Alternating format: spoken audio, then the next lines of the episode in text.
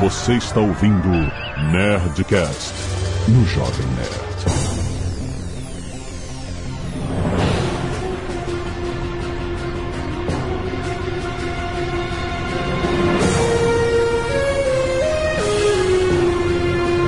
Landa, landa, landa, nerds! Aqui é Alexandre Antônio de Jovem Nerd em alguma dimensão paralela eu sei fazer boas apresentações. Caralho, tu roubou minha entrada, não! Filha da puta! Ah, tá. Olá, pessoas, aqui é o Gaveta. Oh, Rick! Oh, Rick! Boa, foi boa. Aqui é o Atila e show me what you've got. Aqui é o Android, eu não sabia que era funcionário público. Aqui é o Azagal e eu desafio a gente gravar esse programa sem ninguém falar a palavra nilismo. Hum, Impossível. ah, muito bom. Muito bem, nerds, estamos aqui para falar finalmente de Rick and Morty. Isso é um acontecimento tão bombástico que até o Android que estava aposentado dos podcasts voltou para esse episódio. O Harold é o nosso Daniel Day-Lewis. Oh. Ou será que a gente sequestrou um Harold de outra dimensão e trouxe para participar? Olha, mas eu tô.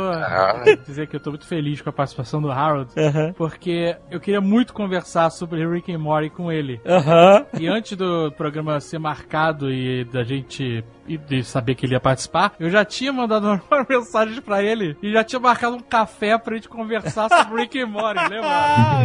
Eu lembro, eu lembro, não aconteceu, né, minha filha? Só esse outra café. dimensão. Então vamos! Vamos para os e-mails! Jovem Nerd! Canelada.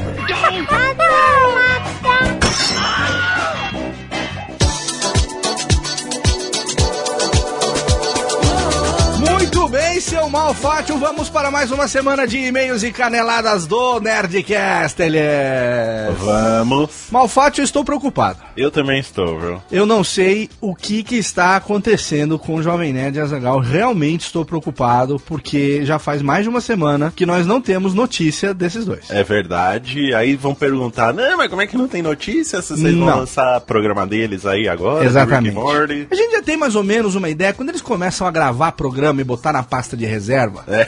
né? Geralmente é porque eles vão viajar para os Estados Unidos, tirar uma férias, alguma coisa assim. A gente começa a ver que Exato. tem gravação toda semana, começa a pintar umas pautas frias, aí a gente já vê pintando lá na agenda. Só que dessa vez o comportamento está um pouco diferente. Está aí, está um pouco, eu estou um pouco assustado, além Eu de estou- preocupado. Além de preocupado, eu estou assustado porque o Azagal, principalmente, tem postado algumas coisas que tem nos assustado, como fotos no Instagram com a tal da hashtag Nerd Bunker. é, Nerd Bunker foi a mais recente, derrubando parede, não sei o que que tá acontecendo. Uhum. E na semana passada teve também uma foto dele com o machucado, alguma coisa assim, com a hashtag do projeto Máquina de Guerra. Exato. Então, provavelmente eles sabem de alguma coisa que vai acontecer que nós não sabemos. Exatamente. Alguma coisa eles sabem e nós não sabemos e nós estamos preocupados. Então chegou aqui na, na quinta-feira que nós estamos gravando aqui esses e-mails. Fala, se a gente não fizer isso daqui, não vai ter e-mails, a gente faz, não É sabemos o que, que tá acontecendo.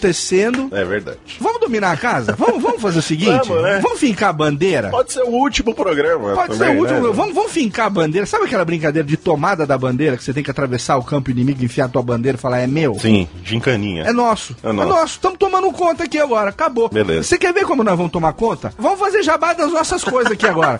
No- Ó, que beleza, Vamos hein? fazer jabá das nossas coisas aqui agora. Quero que Malfátio fale do seu tweet. Ah, que beleza. Gente, eu tenho canal no Twitch, twitch.tv barra maljogador. Lá, pra quem não conhece, é uma plataforma que a gente mostra gameplays, só que são sempre ao vivo, né? Sim. A transmissão em tempo real de gameplays. Então, acessem lá twitch.tv barra maljogador. Sempre jogo lá um Overwatch, um Counter-Strike, eh, um Hearthstone também. Muito bom. Já tivemos alguns convidados ilustres lá, como Didi Braguinha. Sim. Mederi também, do Mederi Show, já teve lá jogando Battlegrounds comigo, já carreguei o Didi Braguinha no Overwatch. Então, se você gosta de curtir aí um gameplay gameplayzinho ao vivo. Aí. A galera fica lá no chat conversando também, tempo real. Às vezes eu chamo alguém do chat pra jogar comigo também. Então entra lá, twitch.tv barra mal jogador. Vou chamar, se estivermos vivos, depois desse programa, Alexandre Ottoni pra jogar comigo Olha também. aí. Se ele aparecer, né? Se ele aparecer, É. quiser uma revanche no Hearthstone, É. Patife já falou que vai jogar lá. Olha aí, também. olha aí que fenomenal. Vou chamar Léo Lopes, assim que ele tiver um PC pra jogar também, vai jogar comigo. Eu tenho, é só instalar o jogo. É só instalar o jogo Ah, se você então quiser é beleza, então nóis. fechou.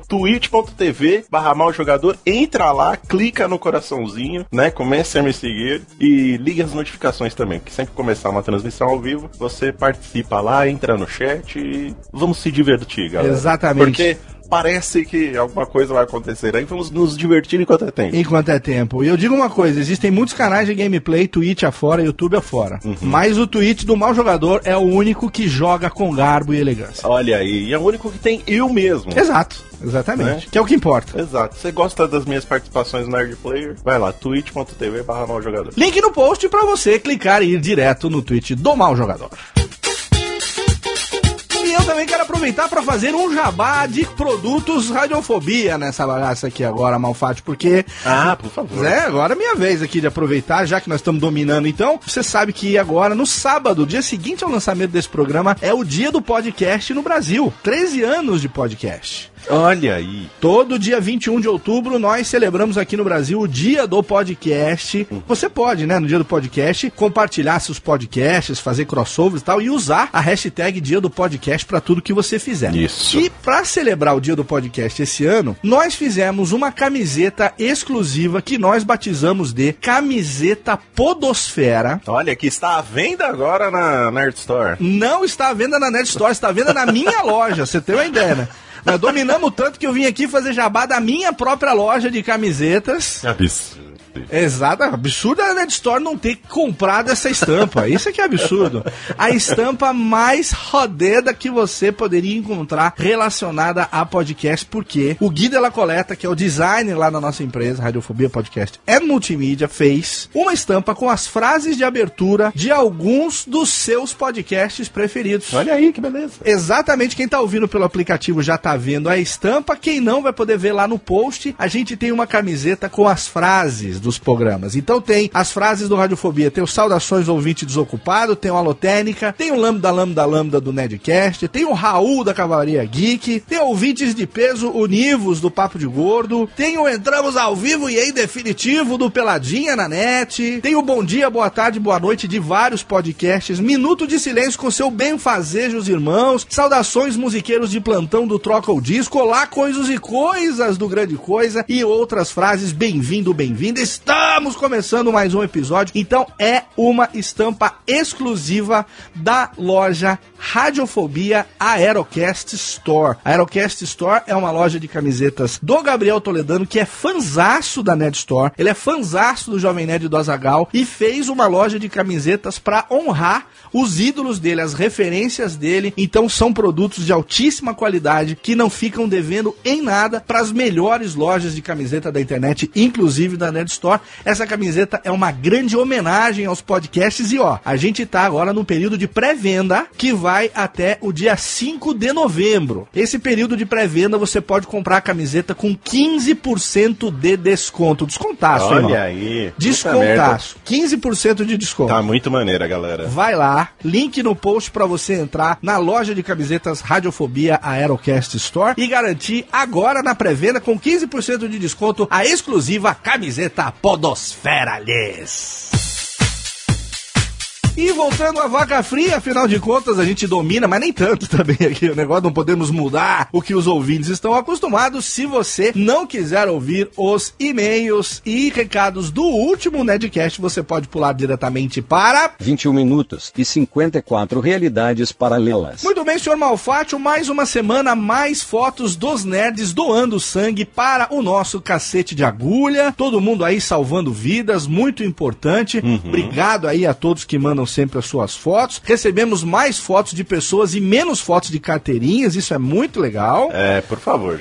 então, né, a foto da carteirinha, por favor, evite, como falamos no último programa. Temos aqui Alberto Camilo, Fernando Machado, Patrick Cruz, Carlos de Araújo Filho, Saul Souza, Jefferson Arcaro, Danilo Quezado, Vinícius Bretas e Viviane Areas. Muito obrigado a vocês que doaram sangue e salvaram vidas. E doando cabelinhos, a galera do Scalpo Solidário, temos aqui o Leonardo Campassi, a Carla Guimarães, o Gabriel Mota, o Elder Ferrari, Caroline Reis, Bela Gonzaga, Sofia Helena, Zula Matias, Natália Vangel, Henrique Ribas e Mayumi Oliveira. Agora, antes de falar aqui da arte dos fãs, Malfatti, eu quero fazer aqui uma, uma reclamação. Eita, por quê? Eu quero fazer uma reclamação porque é o seguinte, eu já tô editando o Nedcast há mais de 5 anos. Olha aí. A data de início de edição do Nedcast pela Radiofobia, podcast multimídia, mais precisamente eu, mim, e mim mesmo, Uhum. é 21 de setembro de 2012. Olha aí. Eu já editei mais programas desde que a minha empresa foi contratada do que Jovem Nerd e Azagal editaram antes de me contratar. Olha, que beleza, hein? É, eu comecei a editar no 329, a gente já tá às vésperas dos 600. Já teve três temporadas de Nerdcast Empreendedor, duas de Nerdtech, tem os audiodramas todos que a gente fez, então eu já editei mais programas do que eles editaram antes. É verdade. E eu nunca fui homenageado em uma arte dos fãs. Nunca. Olha aí. Sabe, olha é um aí. absurdo. Tem gente que acha que quem edita o Nerdcast é o Gaveta. E olha, gente, e nunca atrasa. Se o podcast sai sempre à meia-noite, é porque Léo Lopes já deixou prontinho na terça-feira. O Nerdcast ele fica pronto toda quinta-feira no começo da noite, mando para Malfátio. Sim. E a publicação ela está atrelada a fatores como o post ficar pronto, timing de alguma campanha, não é isso, Mal? Tem, tudo- Isso. tem todos os fatores ali de. Tem o, o fator indeterminado também, que é a aprovação dos chefes. Exatamente. Isso pode demorar de uma a 72 horas. Exatamente. Agora, nunca atrasou. Antes de eu entrar nisso aqui, era tudo mato esse negócio aqui. É verdade. Era tudo mato. O Nerdcast saía na sexta-feira à noite, saía no sábado, né? Ah, o que que tá acontecendo? O Nerdcast não tem. Ah, nós viramos à noite. Aí mandava aqueles negócios, aqueles disclaimer. Vamos dormir um pouquinho, daqui a pouco a gente volta. Nunca, nunca mais nunca mais. Não, na verdade, a gente não, não é que nunca mais atrasou. Atrasa de vez em quando, sim. Atraso de RPG, que não sou eu que faço. É? Olha. E nunca fui homenageado. A gente tá aqui direto, eu e você, fazendo arte dos fãs. Nunca recebemos uma arte dos fãs aqui colocando Jovem Léo e Azafátio est- né, na leitura na leitura de e-mail. A gente nunca foi homenageado nisso aqui. Eu me sinto excluído. Eu me sinto. Ah, por favor, gente, faça uma arte dos fãs do do do Léo Revolts agora, porque não tem arte dos fãs. Exatamente. E do, mal também jogando o seu, seu tweet, que é muito legal. Isso. Temos aqui na Arte dos Fãs, já que a gente tem que falar desses caras que não desenham nós, a gente tem aqui Azagal e Senhor K no bar por Felipe Bombana. Muito legal. Ele fez aqui utilizando as artes lá do Nerdcast Stories. Sim, sim, ficou bacana. Temos também aqui Ozob por Renato Oliveira, que fez um Ozobinho aqui, bem, bem bacana também aqui. Ficou com- muito bonitinho, gostei. né? Bem bacaninha aqui, mastigando um palitinho. E tem também aqui o It por Gustavo Estevão, bem legal, eu achei esse desenho também. Ficou maneiro. Entre outros tantos que mandaram as suas artes aqui pro Nerdcast, continue mandando. Não precisa mandar meu não também, agora eu já não quero mais também.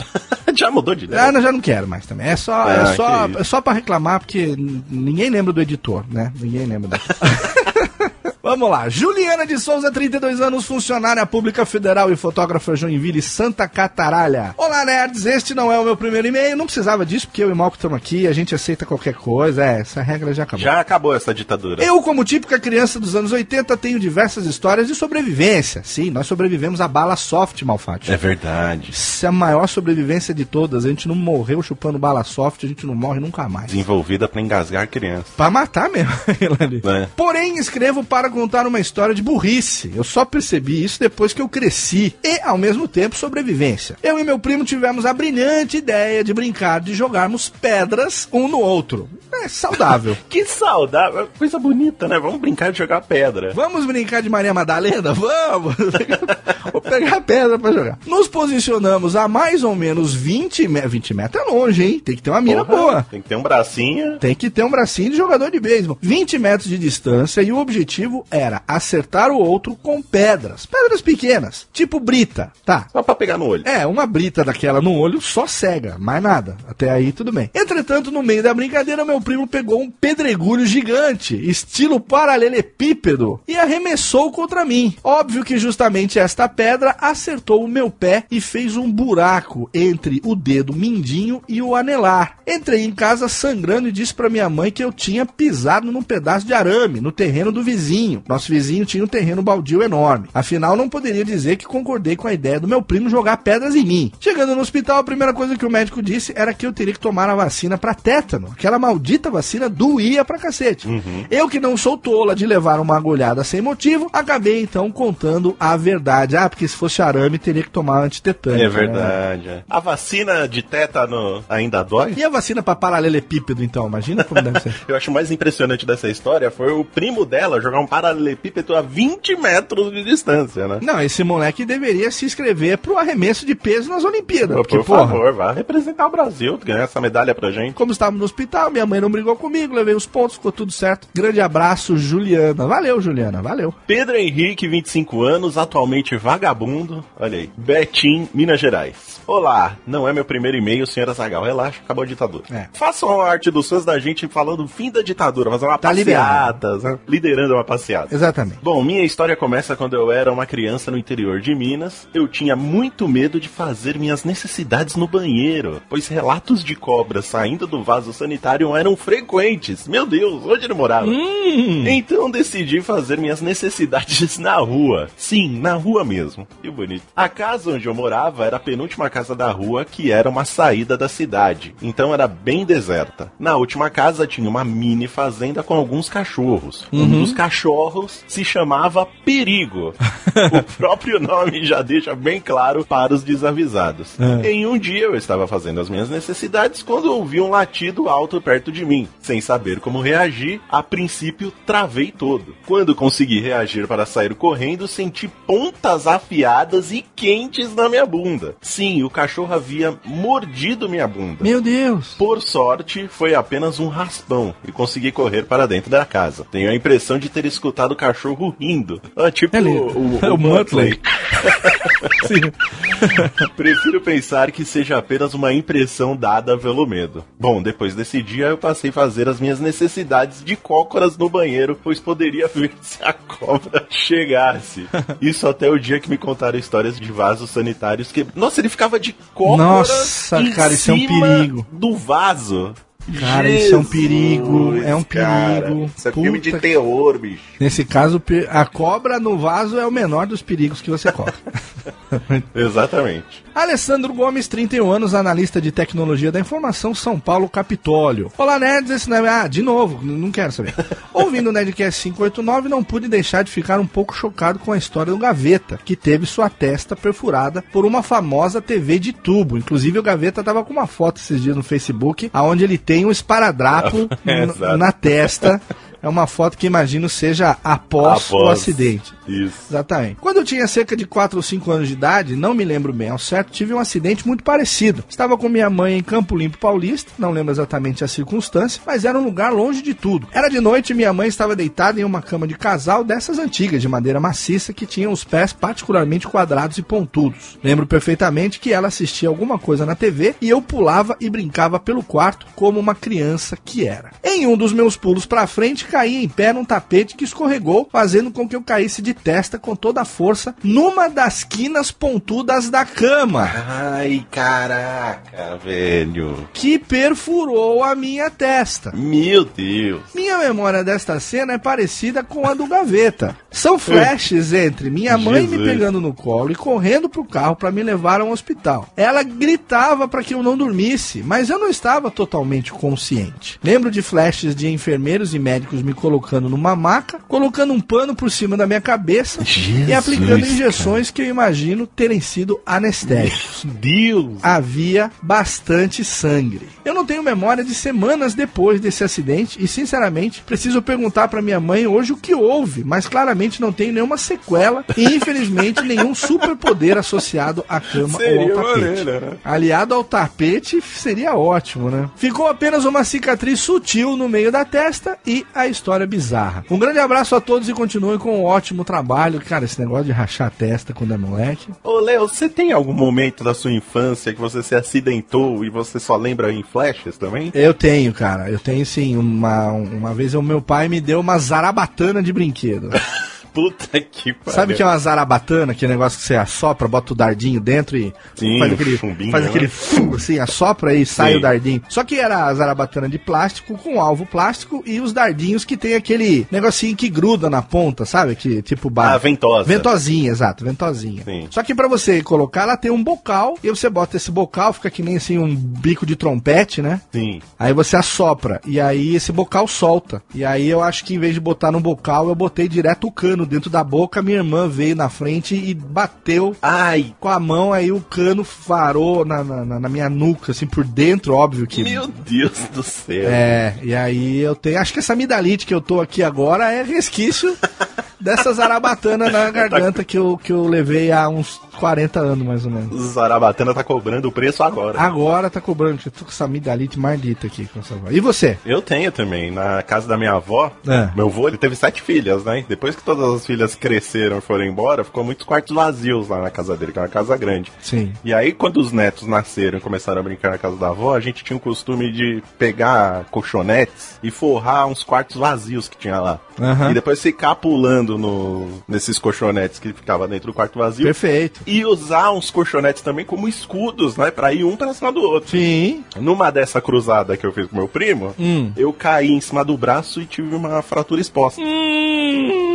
Aí a partir daí são só flashes, deu caindo, Ah. aí eu no carro com a minha mãe segurando meu bracinho, todo sangrando. E Já. meu último flash desse momento é eu comendo estrogonofe no hospital. Eu não sei porquê. E desde esse dia eu adquiri o gosto por estrogonofe, porque eu acho que tava muito bom. Viu, o, o- essa fratura exposta que você falou agora Hum. me lembrou o episódio piloto de Rick and Morty, aquela hora que o Morty cai do penhasco e quebra as duas pernas. Ah, sim, foi Sabe? basicamente o que aconteceu com o meu braço. Eu acho que a gente deve fazer a mesma coisa agora. Pega essa arma interdimensional que você que Pegar o Portal Gun? Pega essa portal gun sua aí agora. Portal agora. Gun, vamos abrir um portal. Abre um portal nessa parede aqui do lado agora, por favor. E vamos, vamos dar um vazare. Vamos, vamos fazer. Porque a gente falou tanta merda nessa leitura de e-mail que eu não sei nem se a gente vai estar aqui semana que vem. Vai que os caras voltam, pelo menos a gente fica numa outra dimensão e nós não vamos nem saber o que aconteceu. Uma dimensão onde Azagal e Jovem Nerd voltaram a trabalhar. Voltaram a trabalhar e o seu tweet estourou de audiência e a minha camiseta estourou de vendas. Esgotou. Esgotou, acabou. Tchau, beijo. Tchau.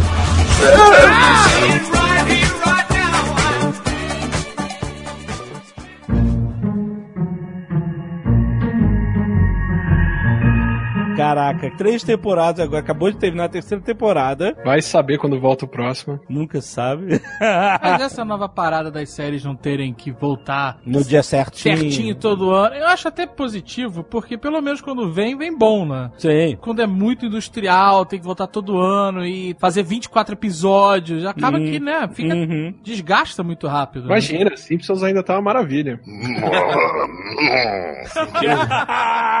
Teve uma abertura do Simpsons com o Rick and Morty. é, exatamente. O Harold mugiu aí, de raiva.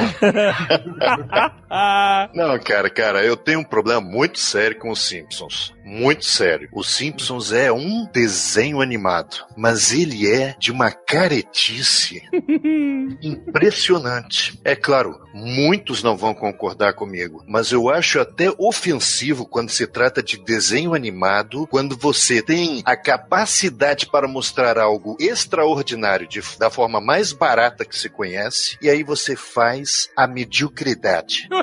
Em Rick Morty, nós encontramos o extraordinário e para adultos. Sim, é claro, uma criança de vez em quando pode querer assistir, mas não, não é recomendável porque tem muita maldade no desenho. E desenho animado é de um potencial que somente nas poucas, nessas últimas poucas décadas, é que os americanos finalmente colocaram a mão na consciência e repararam que sim, há possibilidade de contar histórias extraordinárias, com palavrão, com sexo, com violência, mas com muito conteúdo. Tom e Jerry lá atrás, décadas e décadas lá atrás, era extraordinário, porque ele conseguia mergulhar no absurdo. Ele tinha esse poder. Rick Morty também tem esse poder, só que com esse adendo que também é extraordinário, que é para adultos. É o melhor dos dois mundos, na verdade, o Rick Morty. Eu acho um excelente exemplo do que o desenho animado pode aceitar. Ele pode aceitar muito mais facilmente o absurdo do que um seriado de carne e osso, por exemplo. Uhum. Se Rick e Morty fossem é, representados por atores de carne e osso, muitas das situações ali seriam consideradas ou ridículas ou impossíveis. Sim. Como é desenho animado, eles estão livres. E aí podem sim ser originais, cara. É isso que eu tô falando. Enquanto uma série tá lá há mais de 20 anos falando sobre a mediocridade,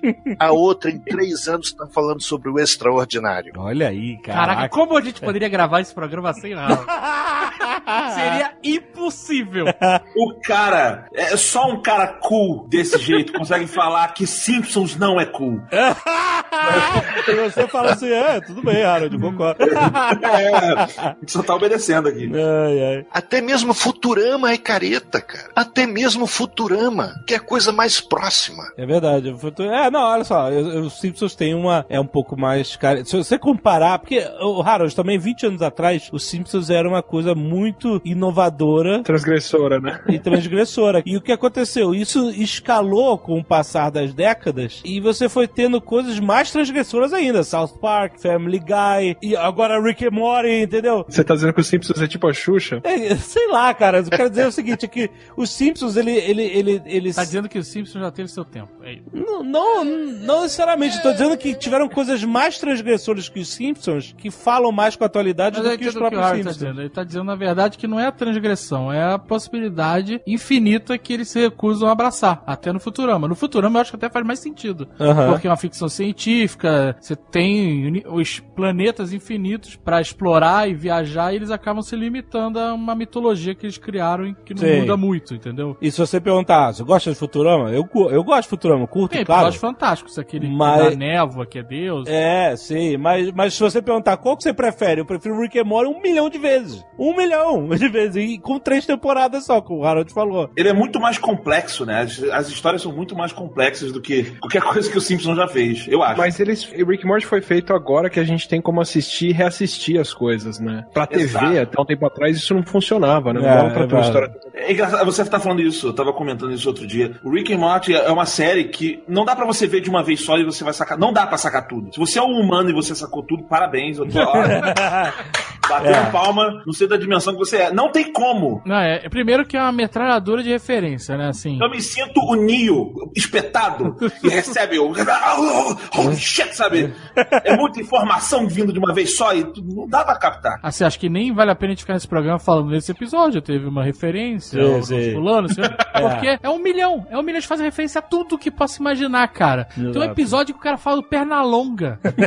Esse eu anotei pra falar, inclusive. E, e o piloto, inclusive, eu revi né, a série pra gravar esse Nerdcast, as duas primeiras temporadas. O piloto, de longe, não é o melhor episódio, mas é o episódio que tem de tudo. Ele, ele é o filme Rick and Morty. Ele realmente é um piloto no sentido de eu vou entregar tudo que essa série pode ser, já no piloto. Exato. É inacreditável, porque é engraçado. O primeiro episódio, ele começa, o Rick indo no colégio. Não, não começa, começa com o Rick sequestrando o Morty. Mas depois disso, ele vai no colégio e eles saem do colégio pra fazer a missão. E aí fica aquela impressão que aquele universo maluco não é normal pras pessoas comuns. Que Aham. você ainda Sim. não foi apresentado a isso. É. Né, o Rick entra no colégio, o Mori tá lá conversando com a Jéssica e ele, Mori, eu preciso de você, não sei o que lá, e puxa ele pra fora. E aí eles abrem o portal num beco. E aí fica essa impressão. Ah, que é isso é uma parada escondido. meio secreta Sim, ainda. sim. Né, o sim. mundo não conhece. Ninguém vai falar abertamente disso, né? Não, meu vô foi dar uma volta, né? Só que aí nesse mesmo episódio, depois que eles vivem a aventura maluca deles lá, eles voltam com o portal dentro da, da, da lanchonete do colégio. Exato. E aí, ó, você veio do portal. É, mano. cara, você acabou de sair de um portal, né? É, porque minha Ferrari tava, tava lavando. isso. Ah, E Quer dizer, e nesse mesmo episódio ele começa low profile e passa por um absurdo que você acredita que as pessoas normais da sociedade não vão entender, É. mas nesse mesmo episódio ele já distorce isso. Ele fala, Exatamente. não, isso aqui, ó, eles saiu de um portal na, na- na- na- no refeitório do colégio, situação normal de terça-feira. exatamente. Toda vez que quando volta o Tiny Rake, ah, quem é esse aluno novo? Você fala, ah, eles vão inventar uma desculpa, ah, é meu vô num corpo clonado de uma criança de 13 anos. Exato, fala logo. não, o Mr. Vagina fala, no- not related, né? Mr. Vagina not related. ele fala, olha, ele quando vai expulsar o Tiny Rick do colégio, ele fala assim: Olha, não tenho problema nenhum com você ser um idoso de 80 anos num corpo de um adolescente de 13. Eu Estou aqui pra julgar. Exato, O exatamente. problema é você ter matado o nosso professor de educação física e uma porrada de vampiros que a gente não pode tolerar, sabe? É, é, exato. Então, eles convivem com o absurdo. É isso, né? É, e é, e é normal isso. isso- e- Então, eu acho até interessante porque as pessoas adoram fazer as teorias sobre Rick Rick and Morty. né? É, é. abre internet, caralho, É um muita milhão. teoria. E É. eu acho que quem tá escrevendo essa série não tá tão preocupado Não. com uma história grandiosa por trás de tudo. Até tá fazendo, até tá fazendo. Mas eu acho que não é o- não é o foco. Nunca foi. Pelo menos nas primeiras Sim. temporadas, se você vê as primeiras e vê as últimas, as primeiras eram muito mais desconexas as histórias. Uhum. É por isso que flerta com nonsense muitas vezes, né? Vai. Pra caralho. É muito mais pela graça do que necessariamente eh, pela lógica. Mas você sabe o que eu achei legal nessa lógica? É o seguinte: todo episódio é uma aventura louca, né? Através de dimensões, o espaço, etc., outros planetas e tal. E uma história completamente desconexa com a outra. Mas o fio condutor que vai se conectando episódio após episódio é a vida mundana da família. Por mais que Exato. troque de dimensão e o caraca, você vai notando uma progressão da trama familiar, né? Você vê, primeiro você vai começando aprendendo. Assim, não é só a aventura pela aventura, você vai gostando, conhecendo o background dos personagens e vai entendendo eles e por que, que, eles, que eles pensam assim. Você vai entendendo que o, o, o pai é, engravidou a Beth quando era adolescente, e aí casaram por causa disso, tiveram filhos não programados, e que Porque o pneu furou a caminho da clínica de aborto. é, e que o Rick sumiu dessa família, ele acabou de voltar, etc. Você vai pegando esses pequenos nuances e o casamento não tá maneiro, e isso vai evoluindo pro divórcio, etc. Isso. Então, você vai ver, é, se você juntar, costurar todos os episódios, você vai ver uma progressão de uma história familiar. Mas, Assim, o, o divórcio que o Rick força a acontecer. Exatamente. ele, é- ele arquitetou um divórcio. É, não, mas eu acho interessante notar que é um embate entre o ordinário e o extraordinário. Exatamente. Coisa muito importante na série. É, Rick fala, e não é só uma vez, sei lá, fala umas três vezes ao longo desses anos todos, que o que você está fazendo não é importante. Exato. Isso que você está fazendo agora, que você está me dizendo agora, já foi feito, já foi dito, nada disso é importante. O Rick, claro, por conta de toda a sua experimentação e, e experiência né, com o multiverso, vê que aquilo se repete interminavelmente. Exato. Não só com ele, ele próprio e suas cópias, né, suas versões alternativas, como também com a sua família. Então aquilo é uma novela, vale a pena ver de novo. Ele não aguenta mais aquilo. E de fato, né, se você testemunha algo extraordinário, você depois vai mergulhar no mundano. Para ele deve ser realmente impossível aguentar aquilo. Exato. Nós achamos isso interessante porque nos acostumamos a lidar com essas coisas do dia a dia. Para nós, a família é importante. Então, para nós é relevante aqueles roteiros, aqueles acontecimentos em Rick e Morty, mas não para o protagonista. Mas então por que, que o desgraçado tá preso naquela família? Mas ele gosta. Ele gosta. É, é, ele gosta, né? é isso que ele, ele, não se, ele não aceita, ele não nega, ele não consegue aceitar isso, mas ele gosta. É, é a família, por incrível incrível que pareça, é a única coisa que mantém, por mais mudando e chato, aquele. Você vê, no primeiro episódio, olha quando você vê de novo é, ajuda. No primeiro episódio, eu, eu não sei se a Summer ou Mori fala: Ah, vou, me ajuda com o dever de casa. Ele, ajudo, não faça. É, exato. E aí depois é você o vai. primeiro episódio que ele fala É. pro, Ro- pro Mori que a escola não é importante. Exato, e aí depois quando você vai entendendo a mente do Rick, você vai vendo realmente que merda é isso, que você tá perdendo tempo da escola. É, tem um episódio que ele vai fazer o Inception na, no professor de matemática. É demais porque. Ele quer que o professor dê 10 pro Mori. É. O Mori poder fazer mais aventuras com o Rick. Exato. E o Mori pergunta: Caralho, Rick, é, se você perdeu tanto tempo desenvolvendo esses aparelhos de Inception, por que você não me ajudou a fazer o dever de casa? Ia gastar menos tempo, né? Exato. E ele era esse não casa. E aí é muito engraçado essa cena porque o Mori fala assim: ele, ele vai explicar como funciona, né, o dispositivo. É. Ele fala, é tipo aquele filme Inception, só que talvez fazendo sentido. É, exatamente. e aí o Mori fala, não, Inception é um filme bom. Aí faz sentido. Aí o Rick fala assim, Mori, você não precisa me impressionar. é muito bom, cara.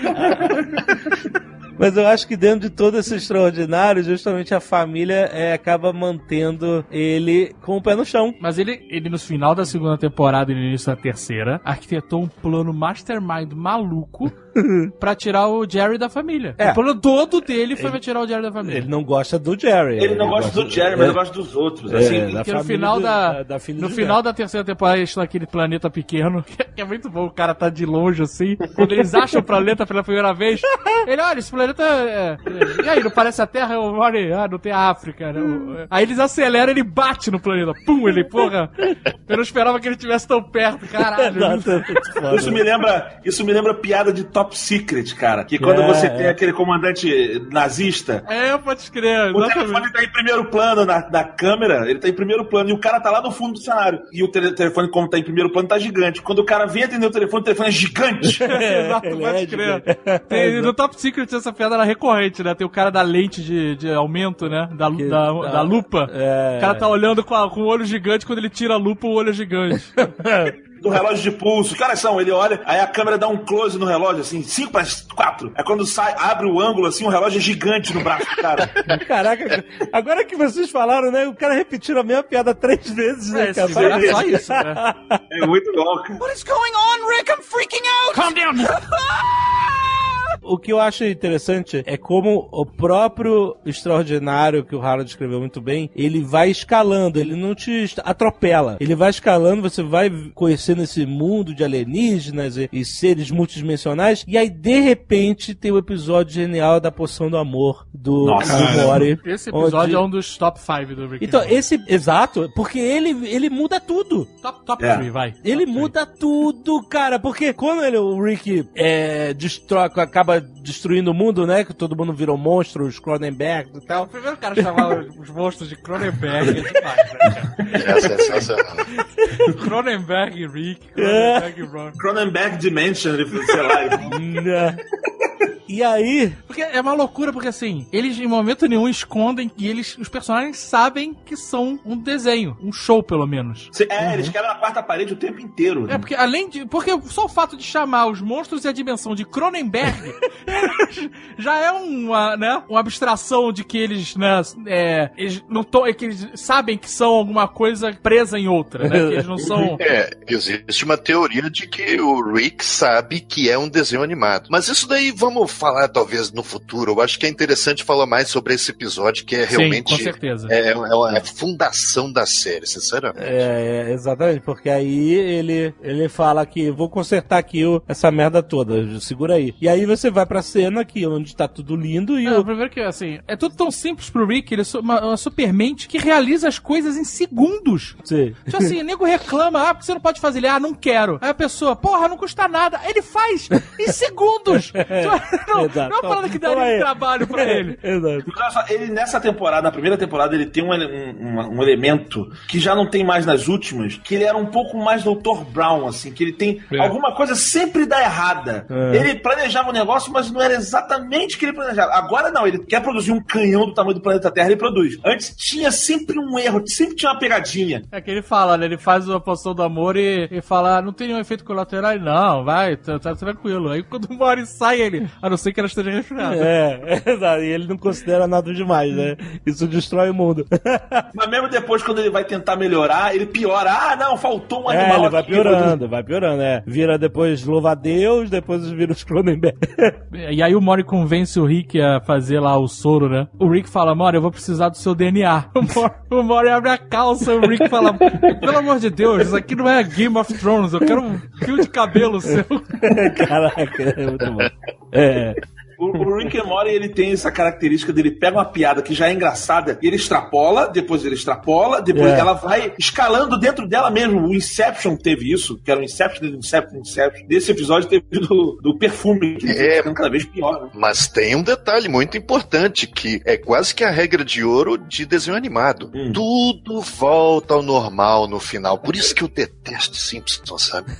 É, essa mania de zerar o tempo que eu não aguento. Em Rick and Morty isso não acontece. Você Mas- pensa que no final do episódio ele vai consertar tudo. E o final do episódio é interessantíssimo, né? Porque parece que ele consertou. Exato, porque ele chega, ó, é, ô, diz, Rick, é, você realmente consertou tudo. Parabéns. A gente pode combinar de não tentar imitar o Mori, porque tá, tá meio patético você tentar. Eu não tô imitando. desculpa. Você, eu ele, não tá, ele não tá tentando e tá meio esquisito? Só pra. Eu imitei, eu imitei uma vez, eu desculpa. E aí, tudo voltou ao normal e de repente eles explodem, cara.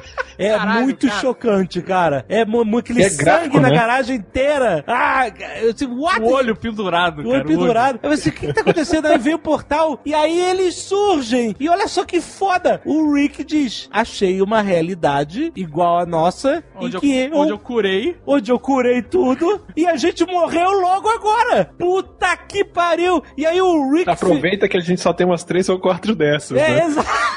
Não, e o Mori fica fudido com essa concepção. E ele fala assim: olha, me agradece por ter feito tanta merda, porque senão nós seríamos esses caras, os que morreram. Puta que pariu, caralho. É surreal, cara. E aí começa aquela música, e o Mori com aquela cara, o espírito completamente destruído, en- enterrando o próprio corpo. E aí você vê, cara, lembrou muito o final do Matrix, quando o Neo olha pra realidade da Matrix, todo mundo vivendo as suas vidas normalmente, e o Neo sabe que aquilo tudo é uma simulação, que aquilo tudo é falso, sabe? Quando ele tá de. É no muito finalzinho. maneiro esse momento que ele tá andando pela cozinha, olhando os pais, olhando a irmã. Exato, E e eles não são mais. não são eles mais, cara. Não são eles. Ele sabe, ele até lembra, os meus pais de verdade estão lá num futuro Mad Max maluco. É, exatamente, cara. Mas essa cena é tão fantástica de a vida mundana ac- acontecendo em volta dele e só e ele ali sabe a situação onde ele está. Não é mais a vida dele, cara. É genial, cara. E esse episódio é uma coisa inacreditável e ele abre a porta multidimensional verdadeira do Rick and Morty. Aí você fala, é isso, né? Aí começa o, o maior recurso da animação, que é as dimensões, né? As múltiplas dimensões. Acho que é o, é o recurso mais usado da série, né? Que é onde é, você te- abre um leque de infinitas possibilidades. Sim, sim, sim. E já dito por eles, sem viagem no tempo, porque isso é muito complicado. Já não basta as já não múltiplas dimensões. complicado o suficiente. Tanto que tem um episódio que ele, o Rick vai pegar pizza numa outra dimensão e vem muito rápido. E ele ainda fala: Ó, isso aqui não foi viagem no tempo, não. As pizzas estavam no balcão. Ele fala, as pizzas estavam no balcão numa dimensão que está no horário de verão. e que a loja tava aberta. Porque a pizzaria tava fechada na Exato. dimensão deles. Mas não voltou no tempo pra pegar a pizza. Exatamente, muito bom, cara. What is going on, Rick? I'm freaking out! Calm down. E aí, tipo assim, esse conceito vai escalar uma parada inacreditavelmente foda que é a cidadela dos Ricks. Que é justamente, né, aquele centro, um hub multidimensional, onde um monte de Ricks e Morris se reuniram, cara. E aí você começa a pirar, porque teoricamente você segue os personagens e você tá afeiçoado a eles, porque você acha que eles são especiais. Eu lembro, o Harold vai lembrar Mas ele tenta destacar como os personagens, o Rick e o Hum. do C-137, Aham. como Rick e Morris especiais. Parece, mas aí eu acho que isso começa a ser desconstruído com o passar do tempo. Mas na terceira temporada, por várias vezes, o- eles reafirmam. Tem uma hora que o Mori fala que o Rick dele é melhor que os outros Ricks. Então, mas essa é a visão dele. Não, quando Não? o cara consegue matar todo mundo e teleportar a cidadela pra dentro da presídio. Ah, tá ele provou que É ele provou que é melhor que os outros, né? Ah, é bom, veja, veja, não quer dizer que o Rick que nós conhecemos seja o primordial, aquele que originou. Não, não existe essa de o Rick primordial. É, exato. Eu acho que não existe, concordo, não existe Rick primordial, nem Mori primordial. Exato. Todos eles são cada um da sua dimensão, cada um da sua terra. Sim, sim, sim. Mas o interessante no nosso Rick, vamos dizer assim, né? No nosso universo C-137, é que ele não quer nada com os outros Ricks. Eu acho ele é, como foi dito, né? Ele é desinteressado, ele acha aquilo um tremendo de um saco. Ele é um anarquista. Por que, que ele vai contribuir para construir um governo dele com ele mesmo, né? Esse Rick é de fato diferente. Não quer dizer que seja primordial nem nada disso. O interessante é que os outros Ricks que formaram essa sociedade, claro, já logo de início formaram uma sociedade doente, né? extremamente doente. É um ego inflado, é um ego inflado à enésima potência mesmo. Né? É, Uhum. é infinitamente idiota o que eles fazem ali.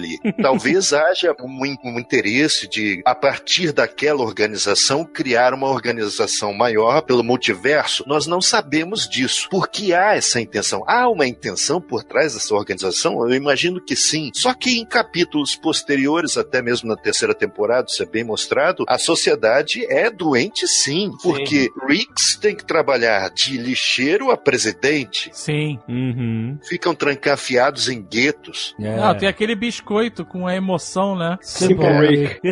Simple Rick. Ele é foda. aquele é foda, cara. 60 iterations off the central finite curve, there's a Rick that works more with wood than polarity plating. His name is Simple Rick, but he's no dummy. He realized long ago that the greatest thing he'd ever create was his daughter. I love Daddy! We captured that moment. We run it on a loop through Simple Rick's mind. And the chemical that makes his brain secrete goes into every Simple Rick Simple Wafer's wafer cookie. Come home to the impossible flavor of your own completion. Come home to Simple Rick's. O conceito do biscoito é demais. Mas, mas E nesse é uma maneira de você doutrinar as pessoas, né? É. Come um biscoitinho e tem esse sentimento, sabe? Nesse episódio mesmo tem uma parte excelente que o, que o Rick fala: Corra, Mori! E aí um dos Mores Tenta correr começa a correr e ele fala: Você não! É, pô, é, tipo assim, é muito maneiro, porque toda hora eu ficava tentando imaginar que, o, que a série ia a gente realmente jogar a gente pro lado em que nada é especial. Nem, apesar de vocês estarem falando, né, realmente esse Rick ele é diferente. Talvez ele não seja especial, mas diferente de todos os outros, né? Afinal, ele é só mais um de infinitos Ricks. Porque tem uma hora que o Rick fala assim: Ô, ô Mori, não, não liga não. E alguma coisa assim. Essa não é nem a minha Summer original. A Summer, que e a gente viu isso acontecer, óbvio, né? Todo o resto da família não é a original deles. Summer? Como assim? É, mas Isso é quando ele, ele invade a cidadela, tá fazendo. O outro Rick tá fazendo a Summer de refém, ele fala, ah, mas essa nem é a minha Summer. Exato. Porque É, mas o- não é porque eles mudaram de dimensão. Exato. Teve um episódio agora do- das memórias esquecidas do Mori. Aham. Dos dois, da Rick e Mori. Nesse episódio dá a entender que eles mudaram mais de uma vez de dimensão. É. Então. É, teve uma dimensão que eles acabaram por causa do problema dos esquilos. É, eles aí, porra, Mori, vão ter que mudar de dimensão de novo. Eles tinham esquecido. E aí, olha só, aí que vem uma das teorias maneiras, que é sobre o Evil Mori. Isso. Que aparece nesse episódio da cidadela e tal, pela primeira vez. E aí, olha só que interessante. A teoria é, ele sumiu da família 20 anos. Então ele não viu o Mori nascer. O Mori tem 14 anos, né? Ele acabou de voltar pra família. E aí, tem um episódio em que, eu acho que é esse episódio, em que o Rick tem uma memória do Mori bebê. Ele Sim, brincando as com... memórias dele e uma delas é o Mori PB. É o episódio que o Rick do mal lá tá revisando as memórias dele pra transferir o conhecimento pra ele. E aí ele chora Tem- vendo essa com lágrimas imagem. Do, Rick, do, do Mori bebê, sim. E aí você, porra, mas ele não conheceu o Mori bebê. Ele é... Então, talvez essa seja outra dimensão onde ele esteve com a família, o nosso Rick. Então, quando ele apareceu de volta pra família, ele estava trocando de dimensão. Então, a dimensão que a gente conhece como primária não é a C-137 e o Mori que a gente começa a assistir desde o primeiro episódio não é o Mori C-137. Apenas Não. o Rick é o Rick Eu acho que não. C-137. Eu acho que não. Porque- A dimensão que a gente entende como a nossa, que não é a nossa, Ah. mas que a gente entende como a nossa Terra, ele é o Rick C-137. Ele diz, eu sou o Rick da C-137 quando ele vai Mas preencher ele- o formulário lá é, da, do- da, da- Mas do- o Mori também se identifica como o Mori da dimensão. Ele da acha Terra. que ele é, mas não é. Ele acha que ele é porque ele tá repetindo o que o Rick fala. É, porque quando ele vai entregar o Jerry Burry, Jerry Burry. ele não bota a dimensão do Jerry. Exato! Ele bota a dele, C-137, e aí dimensão do Jerry. Peraí, peraí. Ele esse, fala, mas esse "Not Mori, que a available." gente- esse Rick, o anarquista, então Isso. ele pode ter perdido a família na dimensão dele e veio pra dimensão C-137. Nossa, 137, sei lá, que é a Ah. dimensão onde o Rick abandonou a família. É muito complexo. Não, é, pode ser que o é Morty seja da importante- C-137 e ele fica dando outro nome pra ele, né? Não, veja, veja, o importante aqui é que a gente só tá falando de tudo isso para tentar justificar a existência do Evil Mori. Exato. Que o pessoal das teorias aí acha que na abertura aparecem várias cenas que são dos desenhos que aparecem na temporada Nem e todos os episódios aparecem em Nem- todas as temporadas, né? É, tem algumas cenas que nunca aparecem. E a primeira cena deles correndo num deserto, onde o Rick pula num portal no chão e deixa o Mori pra trás, e os bichos vão pular atrás do Mori, tem gente dizendo que esse é o Mori original daquele Rick, que ele viu nascer, cresceu junto, e de alguma forma foi deixado pra trás e virou o Evil Mori. Então Não, o, mas o Mori... baseado nessa cena, aquele Mori morreu. Pode ser, pode ser. Exato. Mas o fato é que, juntando tudo, pode desconectar isso do resto da teoria, mas eles a, a galera acha que o Mori bebê é o Evil Mori. Porque de alguma forma Mas foi que abandonado o- pelo Rick. é, é muito difícil, porque a gente não sabe o nível de extrapolação que eles vão trazer na próxima temporada. Sim, porque sim. na primeira o Rick era um cara normal, vamos dizer assim, uma- um organismo normal. Uhum. E nessa última temporada ele é um ciborgue. Exato, é verdade. que o braço vira uma armadilha maluca de puxar a arma da mão dos outros, e que a pele é elétrica e dá choque, e que o cara tocou nele e morreu. não toque em mim! Não toque em mim que você vai morrer e não existe nada, é só preto. Ele fala assim, você vai tocar em mim, não vai não existir afterlife. Exato. e é tudo um, uma bastidão negra. E o cara toca e... pluf. E os caras, cara, mas não teve um barulho, não teve nada, ele simplesmente morreu. Então, mas é, no Ele início... vira, ele, assim, ele, ele é Deus, em, em vários aspectos que a gente vai discutir, né? Uhum. Mas ele virou uma entidade super poderosa e inacreditável. É. É, Ele e o presidente. pois é. Mas ele não era assim no- na primeira temporada. Ele foi adquirindo essa, essa característica. Que Então- tem olho ciborgue agora. Então, mas é... é- Não, a- mas veja, Não, aí mas- que tá. Ele se desinteressou pelo multiverso de certa maneira por conta das repetições. Mas é claro que o multiverso, mesmo assim, ainda tem surpresas pra ele e pra nós, espectadores, claro, né? Mas veja que por conta de todas essas viagens e até mesmo porque ele já transferiu sua mente para outros corpos diversas vezes, isso É, Imagina o desapego que esse personagem tem. Ele tem um desapego pela família, de certa maneira, Total. porque ela se repete. Ela, ele ama, ele ama, é verdade, mas ele tem desapego pelo medíocre, pelo constante, pela rotina. Tanto que ele troca o Jerry e não tá nem aí, né? Exato, exato. Esse desapego até mesmo pelo próprio corpo. Isso que eu ia falar, no, no próprio corpo dele, ele, ele já não vive no próprio corpo dele. O corpo dele foi baleado lá no início da terceira temporada. Não, na- no início da terceira temporada, antes disso ele já trocou de corpo. Mas vai de uma vez. quando ele é preso e ele fica Quando ele aquela- faz o, o, o Tiny Rick. É. No início da terceira temporada, ele troca de corpo inúmeras vezes. Ele vai pro homem pro alienígena formiga, depois ele troca de corpo pelo menos uns três Ricks. Uhum. E ele tava com uma pressão no baixo ventre e olha, Ele realmente não se importa com nada mesmo. Tem um episódio que ele luta, que tá lutando na casa, e ele tira uma arma, atira no bicho, aperta nele mesmo, depois atira no bicho, e ele nasce dentro ele nasce do bicho. do bicho, é. É. Exatamente. Verdade. E o outro Rick nasce de dentro Do dele. corpo dele. É, é, é. É, é uma loucura inacreditável.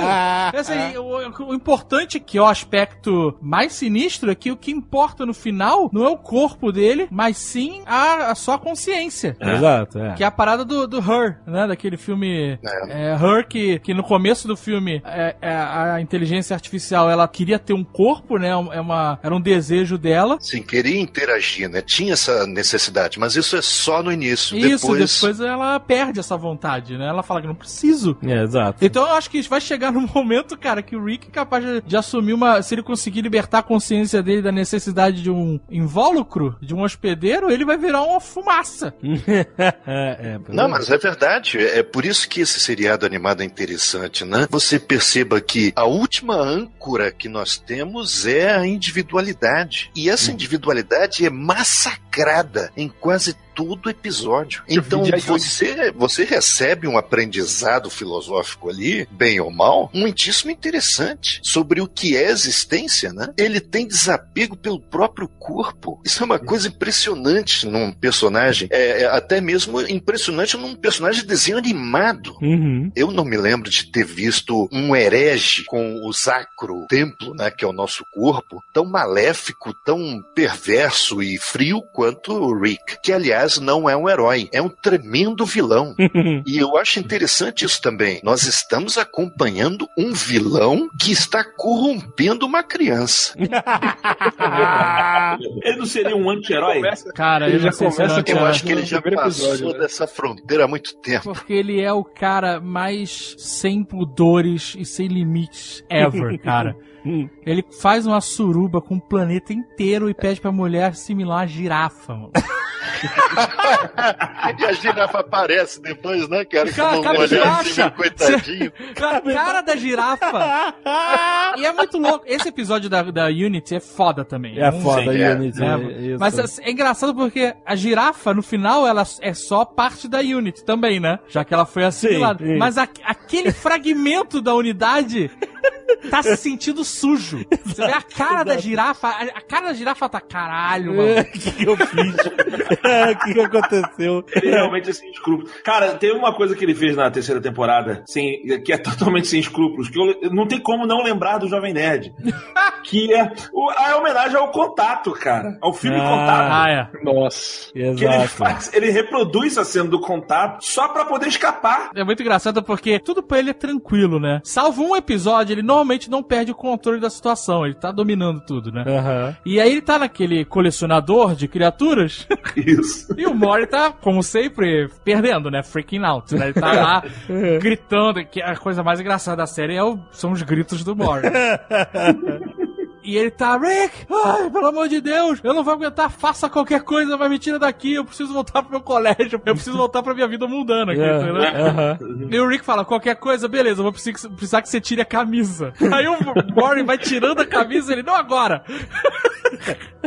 e aí ele vai e resolve em segundos a parada. É, manda ele faz um mensagem. beacon, manda um sinal pra Terra, faz a- as construções de uma nave espacial interplanetária, a mulher constrói a nave. Especifica as dimensões dos ocupantes. é, tinha que ter um ocupante grande ou menor.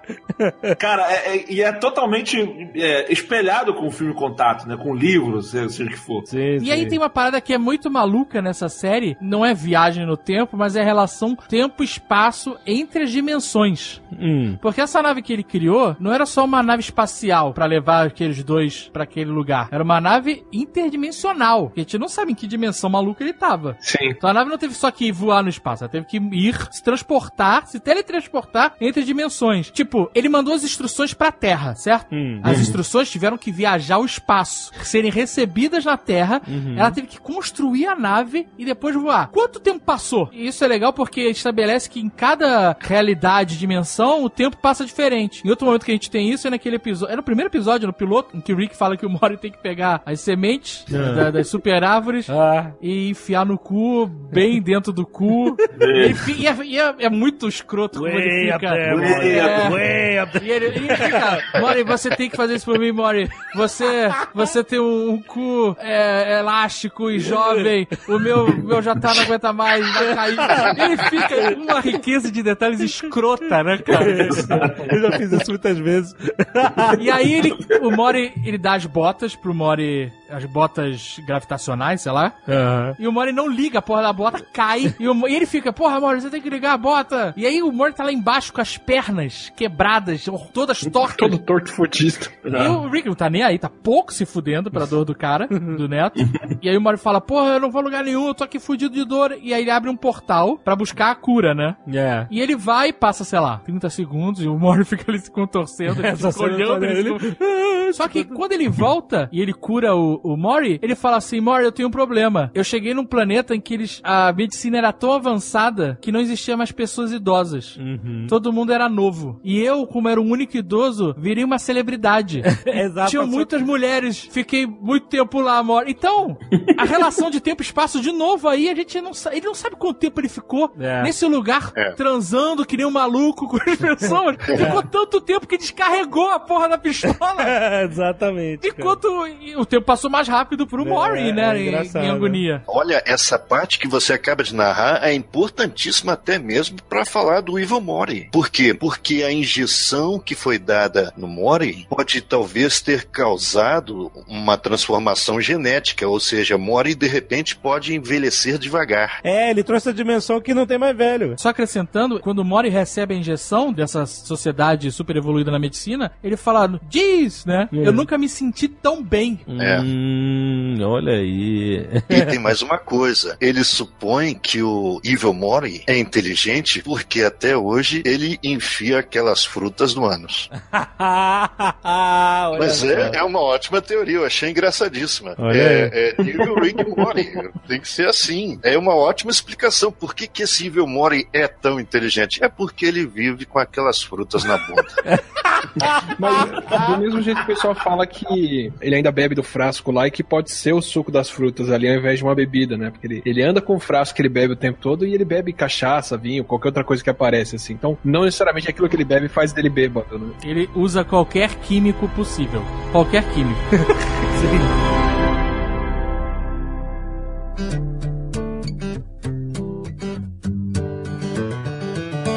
Você estava falando desse negócio da entrada, das cenas que aparecem no início da temporada, e eu sempre entendi que era assim: a primeira cena e a última cena são cenas genéricas da vinheta do Rick and Morty. Mas as cenas do meio são cenas que vão ser exibidas ao longo do episódio, do- da temporada. né? Na primeira temporada foi assim, na segunda temporada foi assim. Na terceira temporada tiveram umas cenas que não apareceram. Mas tem uma explicação, né?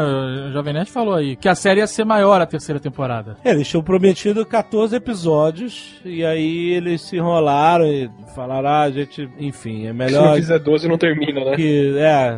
E, Ah, não sabia. e até eu acho que isso até é o motivo pelo qual o último episódio foi meio. hum, meio não pareceu um final de temporada, entendeu? Exato. Foi meio o acabou e é isso aí. episódio foi bem fraco em relação a toda a terceira temporada. Olha, Sim, assim, né?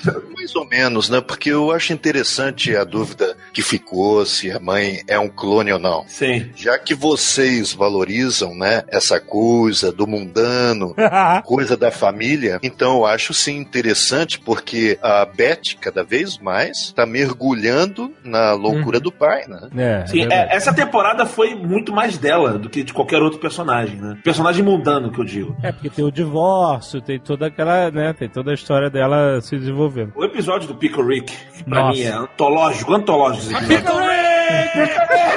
É antológico esse episódio. No final ali você entende a relação deles, especialmente deles voltando no carro, a relação que ela tem de dependência do pai, né? De que ela precisa da aceitação dele, e tudo, ela quer impressionar ele. Ele É. também precisa de aceitação, né? Que uma das Também, coisas que ele é. pede pra Unity é o estádio cheio de homens parecidos com o pai dele, né? É muito louco, ele precisa de tipo, ele quer ruivas, né? Ele tem uma, uma fixação pro ruivas que o Mori também tem, né? Uhum. É, porque tem um episódio que o Mori liga, o Rick tá procurando um, um prego, um grampo, não sei, aí ele liga um, um instrumento magnético. Ele regula o instrumento e aí vem todos os grampos. E aí ele pega um. Aí o Mori entra na garagem como que nada. que é um do- que no, no episódio que apaga as memórias. E aí o Mori regula pra ruivas. E aí começa a vir ruivas voando, morrendo, batendo na casa. É muito bom. E aí o Rick foi apagar. Esse episódio que eles apagam as memórias, cara. Nossa, é que pariu. demais, é demais. É, tanto esse quanto do TV a cabo interdimensional, né? Que ele, inclusive, fala no início. Esse é o episódio de cabo interdimensional dessa temporada, tá, gente? Exato. Mas o primeiro de cabo interdimensional acho que foi o primeiro episódio que mais me chocou ali. E é um episódio improvisado, os canais a cabo, né? Eram gravados no improviso. ali, ali é exercício do nonsense no máximo. Eles iam gravando e falando e depois Falando eles qualquer desenhavam. merda. Caraca, que fantástico. Tanto que se você, eu- depois que eu vi essa informação, eu acabei revi- eu revi a temporada. Aham. E aí você ouvindo, você às vezes pega eles rindo quando eles fazem uma parada muito escrota. And what do you do then? It's two brothers and a and and they're gonna. It's called two brothers. Two brothers. It's just called two brothers. que maneiro, cara. Ele, eu tenho ah, formigas nos meus olhos. É, É, eu é tenho muito- formigas nos meus olhos. A man, in the boat, in the car, e o que lá, e vai falando no título. gente. Mas esse, esse episódio das memórias é legal porque é um monte de mini histórias, né? Porque não precisa ter uma. um- Ele é legal e ele, ele acrescenta pra caralho na mitologia. Sim. Porque mostra que o que a gente tá vendo é um fragmento do que acontece. Exato, exatamente. Né? A gente tá mais. vendo um, um reality show Big Brother do que de nada, e tem que pagar o pay-per-view. Tem coisas que a gente não vê e tem coisas que nem eles lembram. Exato. que aconteceu, né? E aí, aquele episódio do cara que é o guerreiro, que, que tem que ser morto por um grande guerreiro pra ir pra, Nossa, esse é demais. pro Afterlife. E o Mori acaba criando a semente da dúvida. É, que o Mori fala assim: Ah, é muito legal é, vocês terem aí provas que existe um afterlife, né? E, e você. Aí ele fala: provas? Precisa de provas? Aí ele faz ele duvidar a vida após a morte. E o Mori fica muito sem graça. E quando o Rick chega aí, vai ser aqui ou lá fora? Aí o cara. Aí o Mori, run! Né? Corre! e aí quando o cara morre, atropelado, atropelado, é né? por um grande guerreiro, Exato. vem os espíritos do Ghost, sei lá. É, tudo gol. É, igualzinho, né? Saindo da terra. E aí o Mori, porra, isso é mais do que prova suficiente pra mim. Como é que o cara duvidou? E tinha Afterlife no final das contas. E aí depois ele vê que ele quis esquecer aquela merda. Porque o cara fala, você é o culpado, você é o culpado. É, é culpa do Mori, cara. É muito foda, cara. E ele escolheu esquecer, né? Isso torna muito mais maneiro, em vez de estar no episódio normal, tá nesse episódio de, de que você vê assim, você vê a situação tão merda, e aí você lembra, ok, ele resolveu esquecer isso porque ele não conseguiria conviver com ele mesmo depois disso. É foda Daí quando a demais. história começa, você fala, o que, que ele vai fazer de tão errado aqui que ele quer esquecer, né? Mas é maluco, assim, porque ele, num momento ele fala, qual é também a vantagem de você viver e esquecer tudo e não aprender com seus erros, né? Exato, é isso aí. E é bom que Mas tem, eles- tem- tem as memórias que o Mori quis esquecer, tem as memórias que o Rick quis esquecer, que ele não sabia a pronúncia de uma palavra, né? Não era um negócio assim. É, é, é. Ele tinha falado a vida inteira a palavra errada, né? Porque ele mata o bicho no planeta, o planeta vai esfriar, ele mata o bicho, igual a cena do Star Wars. Ele corta o bicho fofinho no meio e entra na trem do bicho.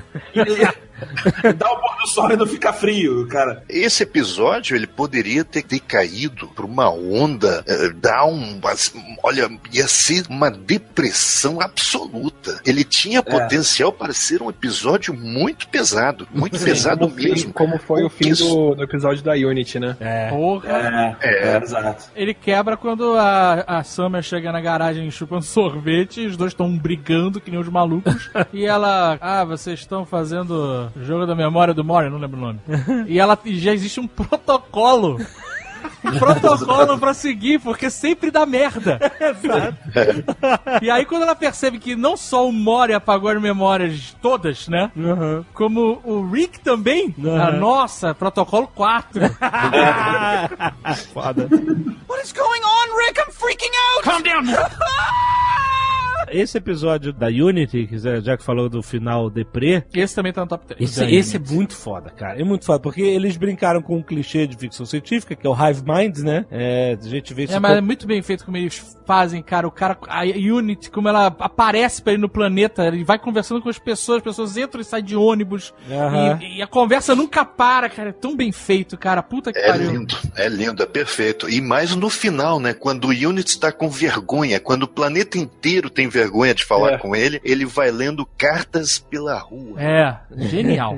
Puta que pariu, cara. E aí ele volta pra garagem. É, caraca, cara. é- esse, esse eu acho que é a parte mais deprê do, do Foi inteiro, que ele, ele, ele bota um- um- uma química em um, um monte de de Não, substâncias não é uma substância, era um bicho que tava morto, é isso? em- que tava numa pedra, um formato de pedra, que aparece no começo. Hum. Quando o Jerry tá procurando cortador de grama, ele mexe assim, ele tira o bicho lá de dentro e depois guarda de novo. Hum. Ele já tava lá, só tava fossilizado, vamos dizer assim, né? Mas aí ele dá vida pra esse bicho. Faz carinho. O bicho tá gritando como um bebê que acabou de nascer, né? Um choro desesperado. E aí ele regula uma máquina e explode o bicho. E aí É, depois na ele. verdade, ele, ele, ele evapora o bicho. É, evapora o bicho. E aí ele toma uma substância, bota a mesma máquina na mente dele. Que é pra ele se evaporar, ele ia se matar. É. E, Ele assim, se matar. e aí ele liga a máquina e desmaia. E a máquina atira no nada. E ele sobrevive. Nossa, cara, que pesada essa merda, caralho. Até então todo mundo fica desesperado, todo mundo fica depressivo, pensando em se matar. Nesse momento aí foi o Rick, né? Que era a fortaleza, né? De certa forma era a fortaleza. É, é, exato. Quando esse cara ficou mal, a gente fica mal. No Futurama tem aquele episódio do cachorro que ele encontra o cachorro fossilizado, que era o cachorro dele. Hum. E foi o primeiro episódio que terminou e eu falei: caramba, é um desenho que não me faz me sentir bem. é um desenho que termina mal, sabe? Por que Termina isso? mal pra caralho. Todo desenho até hoje me fez bem, assim, me deixou feliz a hora que ele termina. Por que, que esse termina assim? E esse do da Unity foi o novo nível disso. Você fala, pô, sério? Mas então, esse episódio é interessante pra gente discutir esse sentimento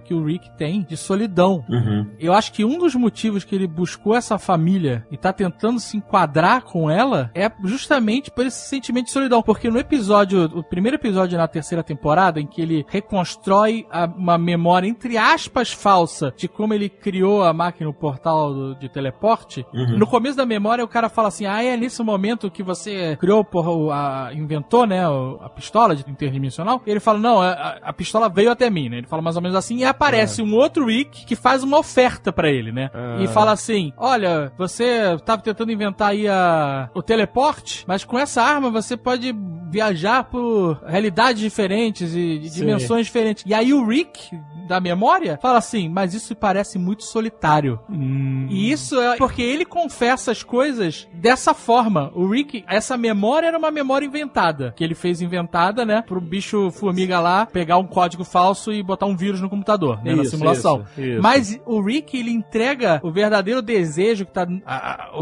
o sentimento reprimido na alma dele, ele entrega assim, como ele entregava com o Tiny Rick. Como ele entregou pelo desejo reprimido do molho, né? Ex- é, e como- exato. E, co- e no Tiny Rick ele ficou. Ele tava lá felizão, amarradão, mas quando vinha um desenho, Help me! Summer! Mori! Ou então a música que ele faz é Let me out! Let me out!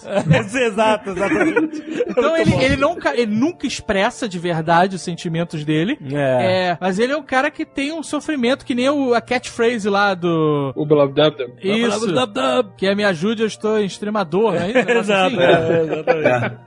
É sempre. É, que- o episódio do Vindicators, ele, ele bêbado, ele consegue mostrar que ele ama o Mori, né? Ali ele, ele fala, bêbado. E ele nem lembra do que ele tinha falado aquilo. E só Mas ali é ele muito consegue. louco porque ele não consegue expressar os sentimentos dele, né? Tem essa dificuldade, mas é um cara que vive nessa agonia de, de se sentir sozinho, cara, e, e- e precisar de ajuda. E ele não consegue pedir essa ajuda. Não, exato. Tanto que no piloto, a primeira cena que acontece, ele tenta sequestrar o Mori. Na primeira cena, começo do Rick and Morty, do piloto. Ele sequestra o Mori e fala: Eu vou explodir essa merda toda. É, é no mesmo. Eu tô com uma bomba aqui de, de neutrinos, eu vou explodir essa merda toda, a gente vai pegar a Jéssica e, e eu quero que isso pra você, Mori, e você não tá feliz, mas eu, ó, não fica preocupado que eu não vou dar em cima dela, eu não sou esse tipo de cara. É, os diálogos são loucura, né?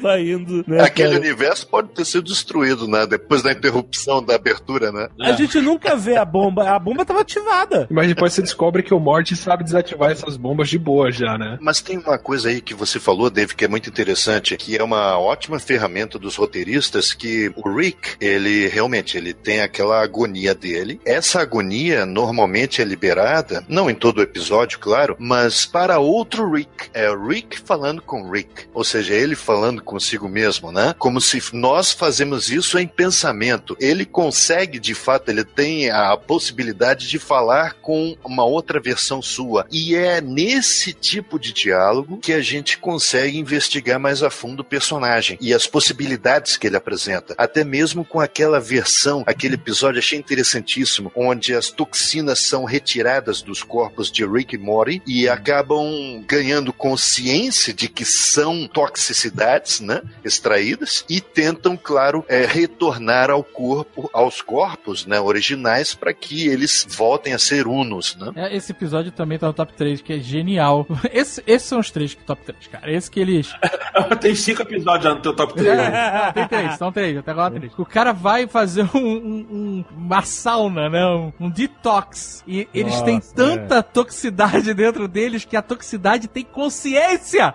Genial, cara. Não, e, e é interessante que é uma coisa que a gente até discutiu no episódio de Black Mirror. A consciência, e, e isso também foi discutido com o clone da Beth, né? Se você faz uma cópia, você não sabe que é cópia. Uhum. Aliás, você pode até saber que é cópia, mas você é você. Não tem Sim. essa, né? De- É, a hora que ele Se duplica ele imediatamente quer matar o outro já, né? Não, é, não, mas o negócio das toxinas, você vê, eles vão, ah, entra aqui que você... Primeiro eles culachando o cara que tinha, falava com a catarro na garganta.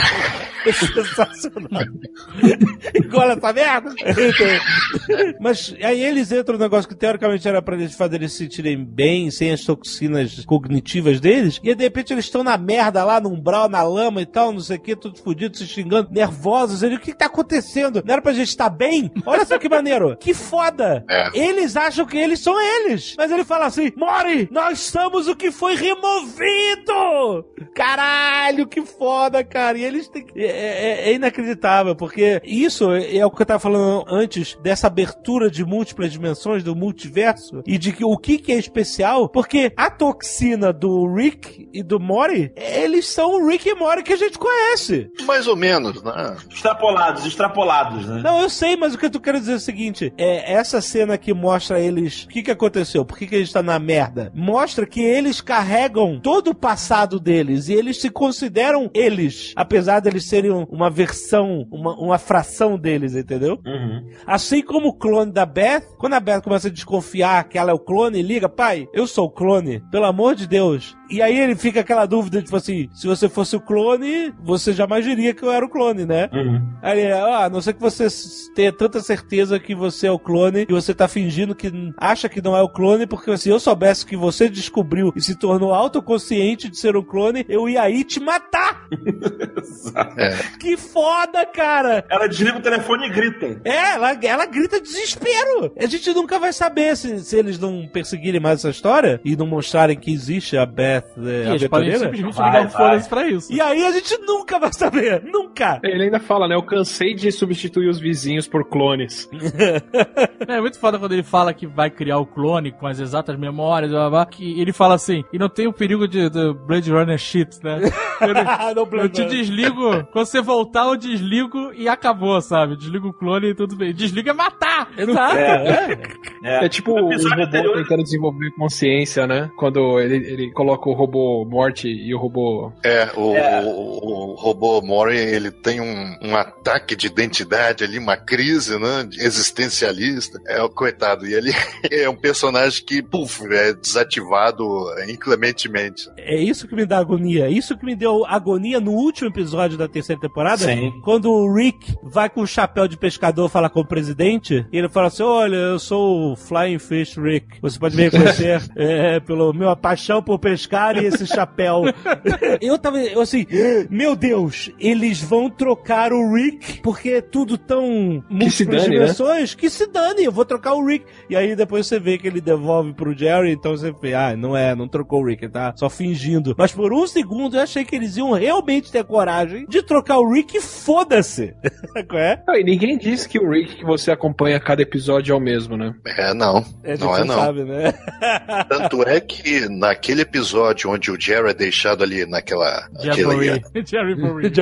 Cherbury, é, ali naquele episódio, nós descobrimos que estávamos acompanhando uma outra dupla de Rick Mori. Ah, é? O episódio central estava ocorrendo com outros Rick Morris, não com o Rick Mori que deixaram Jerry ali. Nossa, eu não lembro disso. Caraca. É porque no final ele- eles buscam o Jerry, não é isso? Vão indo embora e aí vem um outro Rick and Morty e eles perguntam: Você tá com o Jerry Nossa! 687? Nossa, minha cabeça explodiu fodamente E aí agora. ele fala, não sei, Mori, você tá com papel. Aí o Mori mete a mão no bolso e só tem lá aqueles tickets do fliperama.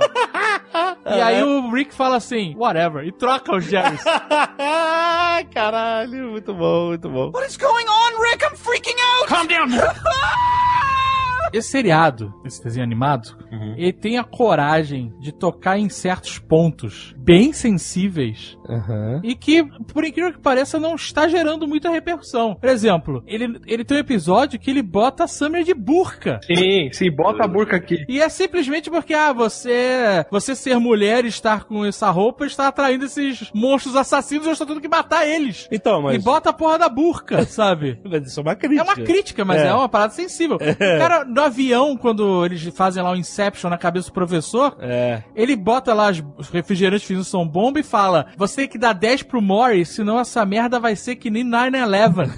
e isso é uma ferida fudida no, no, É. no, no povo americano. E o cara manda essa letra, cara. Aliás, ele, ele transforma 9-11 em um verbo. I will 9-11 this shit. Olha isso, cara.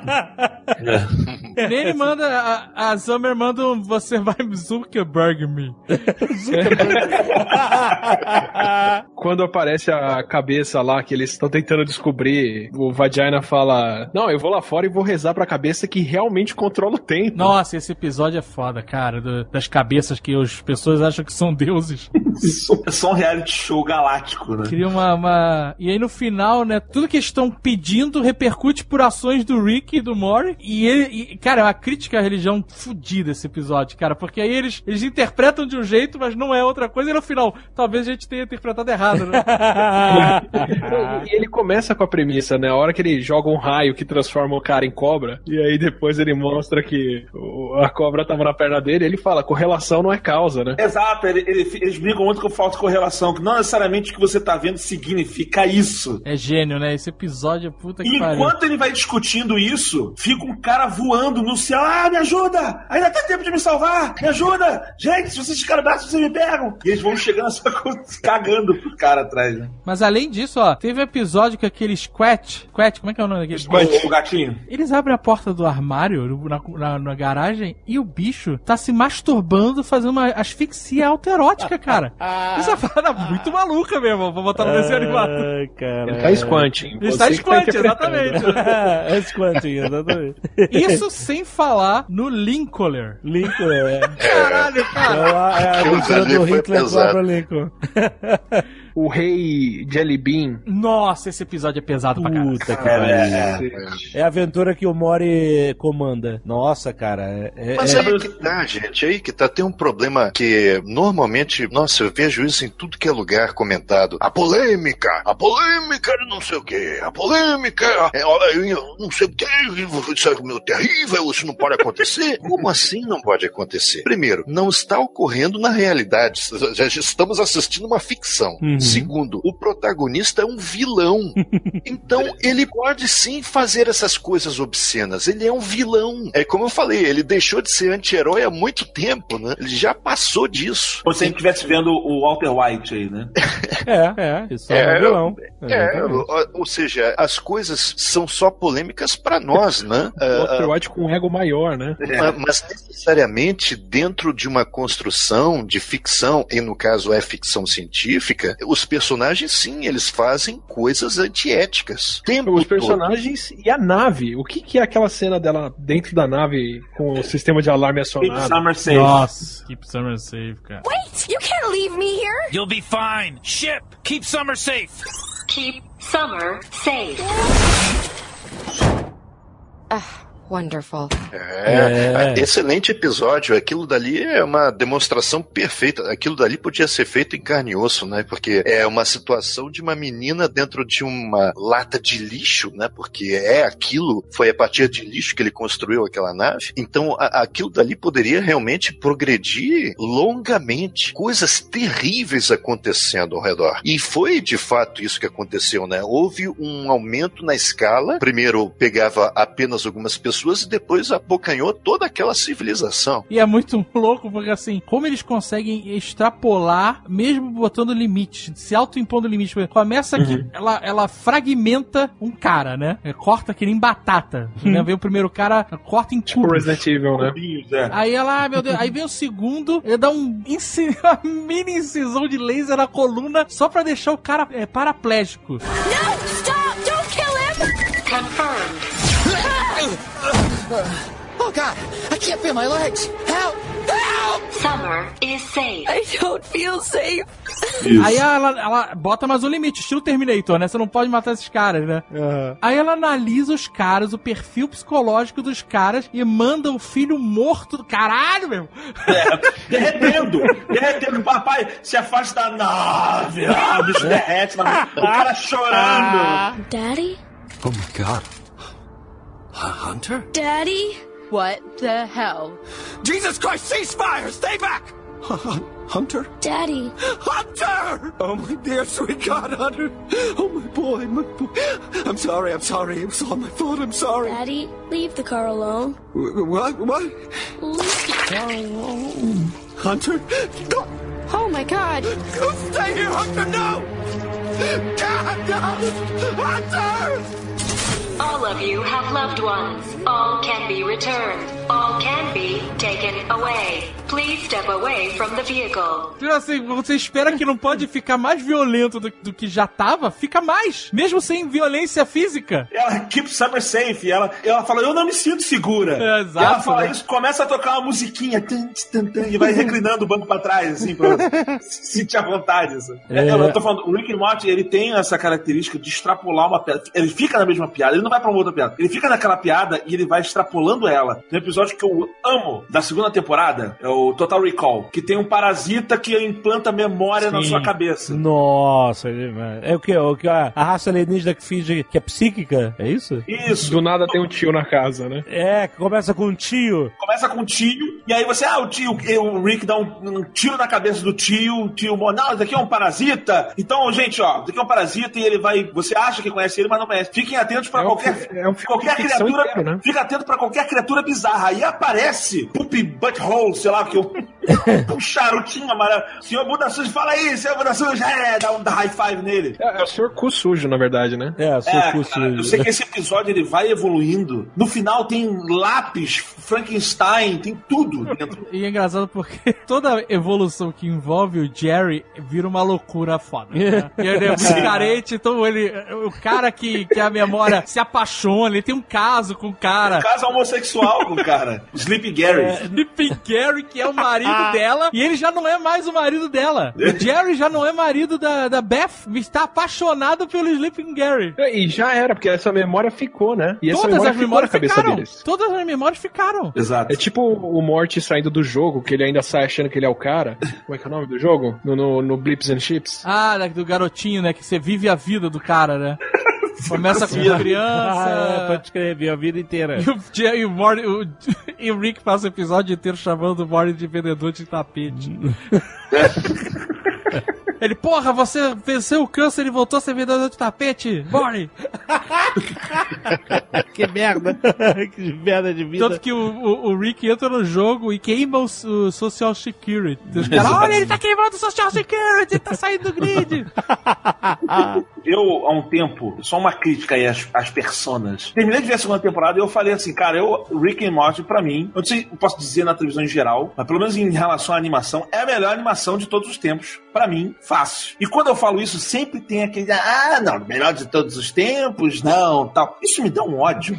Que as pessoas, elas têm uma mania de não aceitar que elas podem estar vivendo alguma coisa que seja melhor de todos os tempos. É, é, talvez, tu, mano, eu não tô dizendo isso só com série, isso vale pra futebol, filme. Eu lembro quando eu vi Matrix na época, Matrix, como vocês falam, e, e eu terminei de ver, me perguntaram o que, que tu achou. Eu falei, ah, eu acho que foi um dos melhores filmes que eu já vi na minha vida, se não for o melhor. Gaveta, você tá exagerando, né? não é tudo isso. Aí agora que passou, sei lá, quase 20 anos, eu falo isso e as pessoas, não, realmente, é um clássico, é um clássico. Né? Isso, até com jogador de futebol isso acontece. Não, não, não, esse, o Romário ele não é tão bom, não. O Romário é mais, mais ou menos. Aí o Romário aposenta, passa um tempo, não, esse cara realmente é lendário. E eu falo isso do Rick and Morty, eu acho a melhor produção, eu, eu não sei a produção em geral, mas pelo menos como animação, pra mim, é a melhor de todos os tempos da TV. Cara, cara.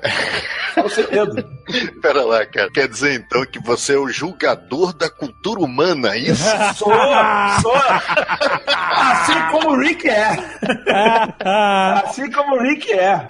Não, não, não, mas eu, eu, eu concordo contigo, porque eu acho que o desenho animado tem potencial, e esse é um desenho que explora esse potencial finalmente. Isso daí é nossa, é tão difícil, cara. É libertador ver um desenho como esse. Podem surgir outros que nos mostrem coisas ainda mais incríveis, pode acontecer. Mas pelo menos agora, 2017, esse é um excelente desenho, eu concordo contigo. tá vendo ele sem ter os outros pra quebrar o parâmetro, né? Sem ter outras coisas pra diminuir o quanto isso muda. É uma experiência bem única, né? Pode ser que daqui a 15 anos tenha umas coisas muito melhores, aí você olha pra trás e fala, ah, pra quem nunca viu outras coisas, ele era bom, né? Como os Simpsons. Pois é. Mas olha só, Harold, no, no questão de família desajustada, eu adorava os Simpsons, eu comecei a ver, eu tinha, sei lá, 12 anos, quando comecei a ver Simpsons na primeira temporada, achava a parada mais louca que tinha visto na vida, porque antes dos meus 12 anos eu tinha visto Thundercats, He-Man, É justo o que você está falando. Os Simpsons, de fato, eles quebraram um paradigma, né? Eles criaram algo novo para a sua época, para os anos 90. Mas agora eu tô falando dos Simpsons em 2017. Exa é, concordo com você. Tanto que quando começou Family Guy, eu olhei assim, hum, é, cópia dos Simpsons, que porra é essa e tal. E aí, com o tempo, eu fui achando Family Guy mais transgressor e mais espetacular do que os Simpsons. Eu É, comecei a porque- achar os Simpsons cha- chapa branca demais, É que entendeu? o Homer era um cara loucão de birita e gostava de usar um remedinho aí, um, né? Qualquer morfina tava bem-vinda. Só que se você comparar o Homer com o Rick, é impossível. Ou com o Peter Griffin, É, exatamente. exato. O Homer era uma criança perto desses caras. Exato, os caras são muito mais escrotos, né? Em todos os níveis, né? O Rick entra no mundo dos sonhos de estar tendo uma suruba maluca com criaturas. E a primeira coisa que ele fala quando o Mori tá de olho arregalado, olhando aquelas nego, nego se chicoteando e não sei o É. que lá, né, uma festinha sadomasoquista, ele entra e fala assim: Não julgue, Mori. e na cena, já vai tirando a roupa e na cena seguinte ele já tá com os anões de, de, de filme de. com aquele chapéu ponta- pontiagudo. E já logo na sequência ele já aparece de couro com alicate no mamilo, fio dental enfiado na bunda. Ele é muito louco, cara. Ele não tem limite. Ele quer, ele quer usufruir de todas as possibilidades. que- Porque ele é um personagem que tem um vazio muito grande. Ele, quando ele vê a oportunidade de tentar preencher esse vazio com sexo e drogas, cara, ele vai com tudo. É, mas, é, mas eu tava falando que o fato dele ser poderoso, a, a mente dele poderosa, eu lembro que a gente fez um. Na, na- na Bienal, a gente fez lá um sci-fi, que era uma luta entre personagens fictícios, né? E aí fizeram uma luta entre o Dr. Manhattan e o Rick. Ah. E eu acho que o Rick ganha fácil. Se o Ozymandias enganou o Dr. Manhattan, imagina o que o Rick faria. O Dr. Manhattan ia viver o resto da existência dele como um sapato. Não sei. Pode ir pro próximo Nerdcast de Ah, de crossovers, crossover. né? É. Vamos resolver isso aí. What is going on, Rick? I'm freaking out! Calm down! Eu sempre tô voltando pro episódio piloto, porque o episódio piloto tem demonstrações de- da loucura da série nele. Né, Tem aquele momento em que o Mori tá loucão é, de, de sono, porque não dormiu e tal, tá na aula, e o professor manda um teste de matemática, e ele dorme e começa a viajar no meio dos números, daqui a pouco vem a Jessica, e aí ela mostra assim o. o- o- ela abre a blusa, né? Uhum. Mostra os seios, e o Mori fica, ai, Jessica, não sei o que lá. E ela, esses são meus Little Moris. É. E ele fala assim: ah, Isso é meio esquisito, inapropriado. Aí ela: O que, que você quer fazer com eles? Aí ele: Renomeá-los? Exato, muito bom. Os Muito diálogos, bom. eles são é, muito afiados, cara. É, é frenéticos. Assim, é. É. impossível você captar tudo que tá acontecendo em 10 segundos de animação. Hum, é, exato. Se você não parar. É, Esse diálogo veio e na sequência ele já volta, sai do sonho, vai pro mundo real, ele tá bulinando o professor e o professor tá ali. Mori, pare com isso! Mais cinco minutos disso eu vou começar a ficar irritado.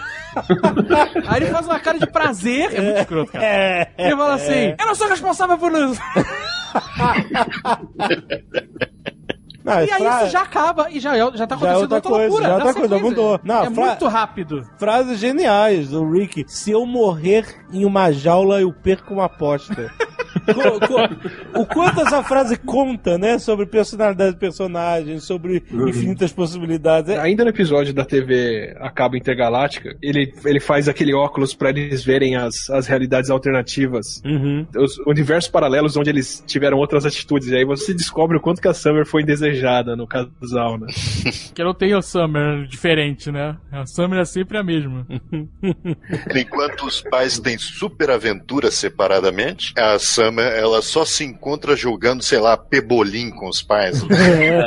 Situação completamente sem graça.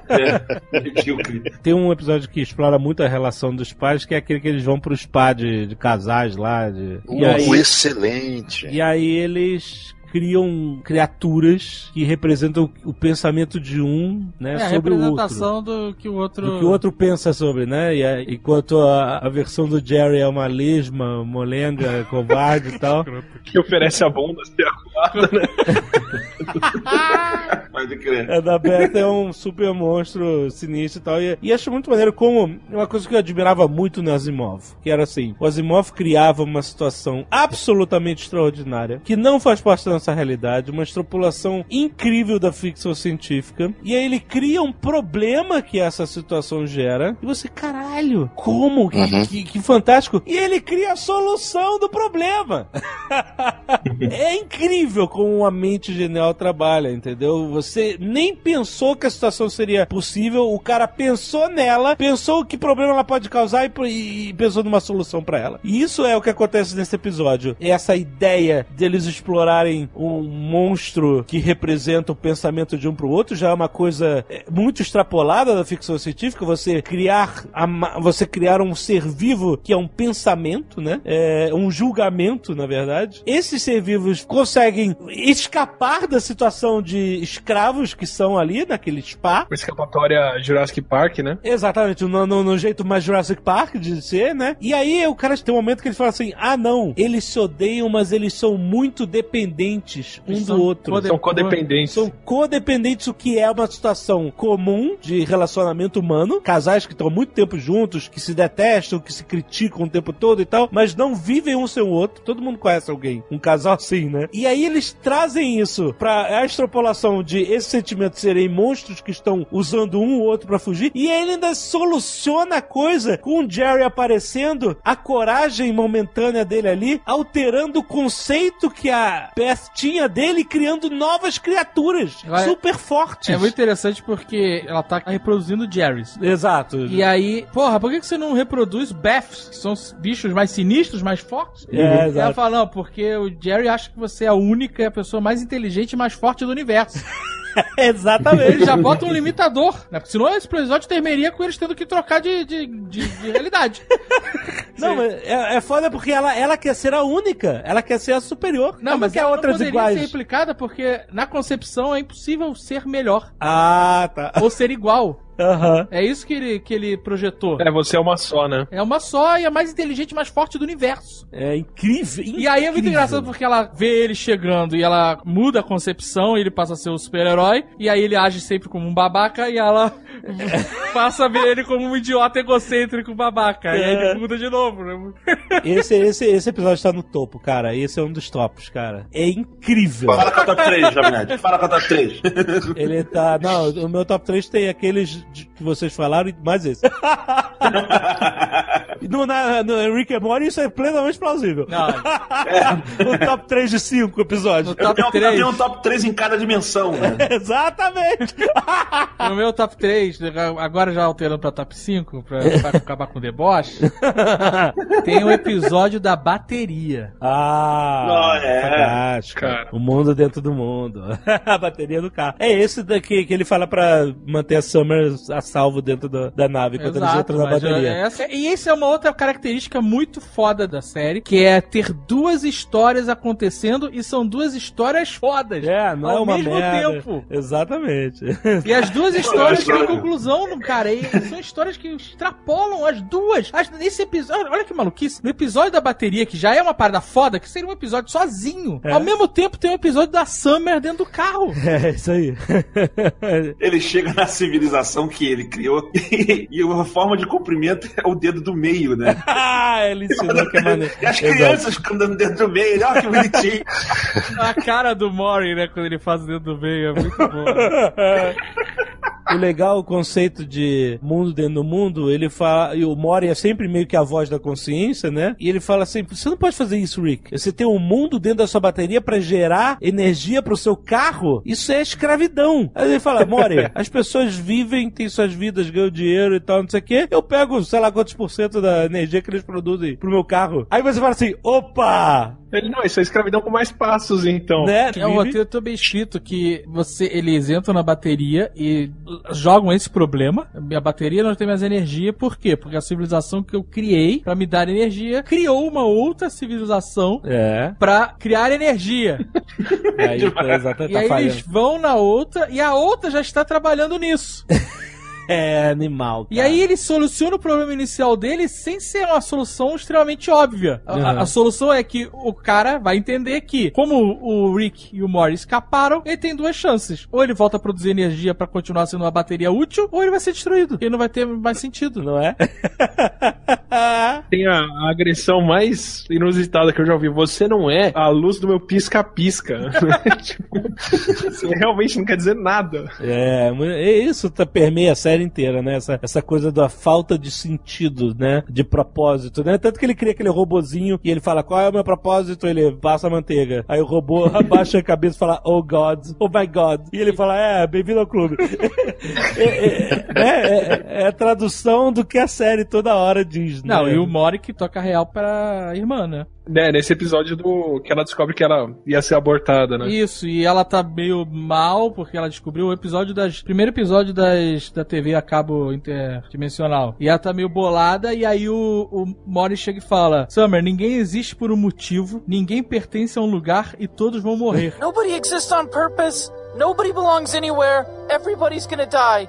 Come watch TV. Essa frase é foda, cara. É. Essa é Vamos ver TV, né? Vamos E aí depois TV, ele vai e mostra TV. o próprio corpo no quintal, né? Olha, tá vendo aquilo ali? São meus corpos de outra.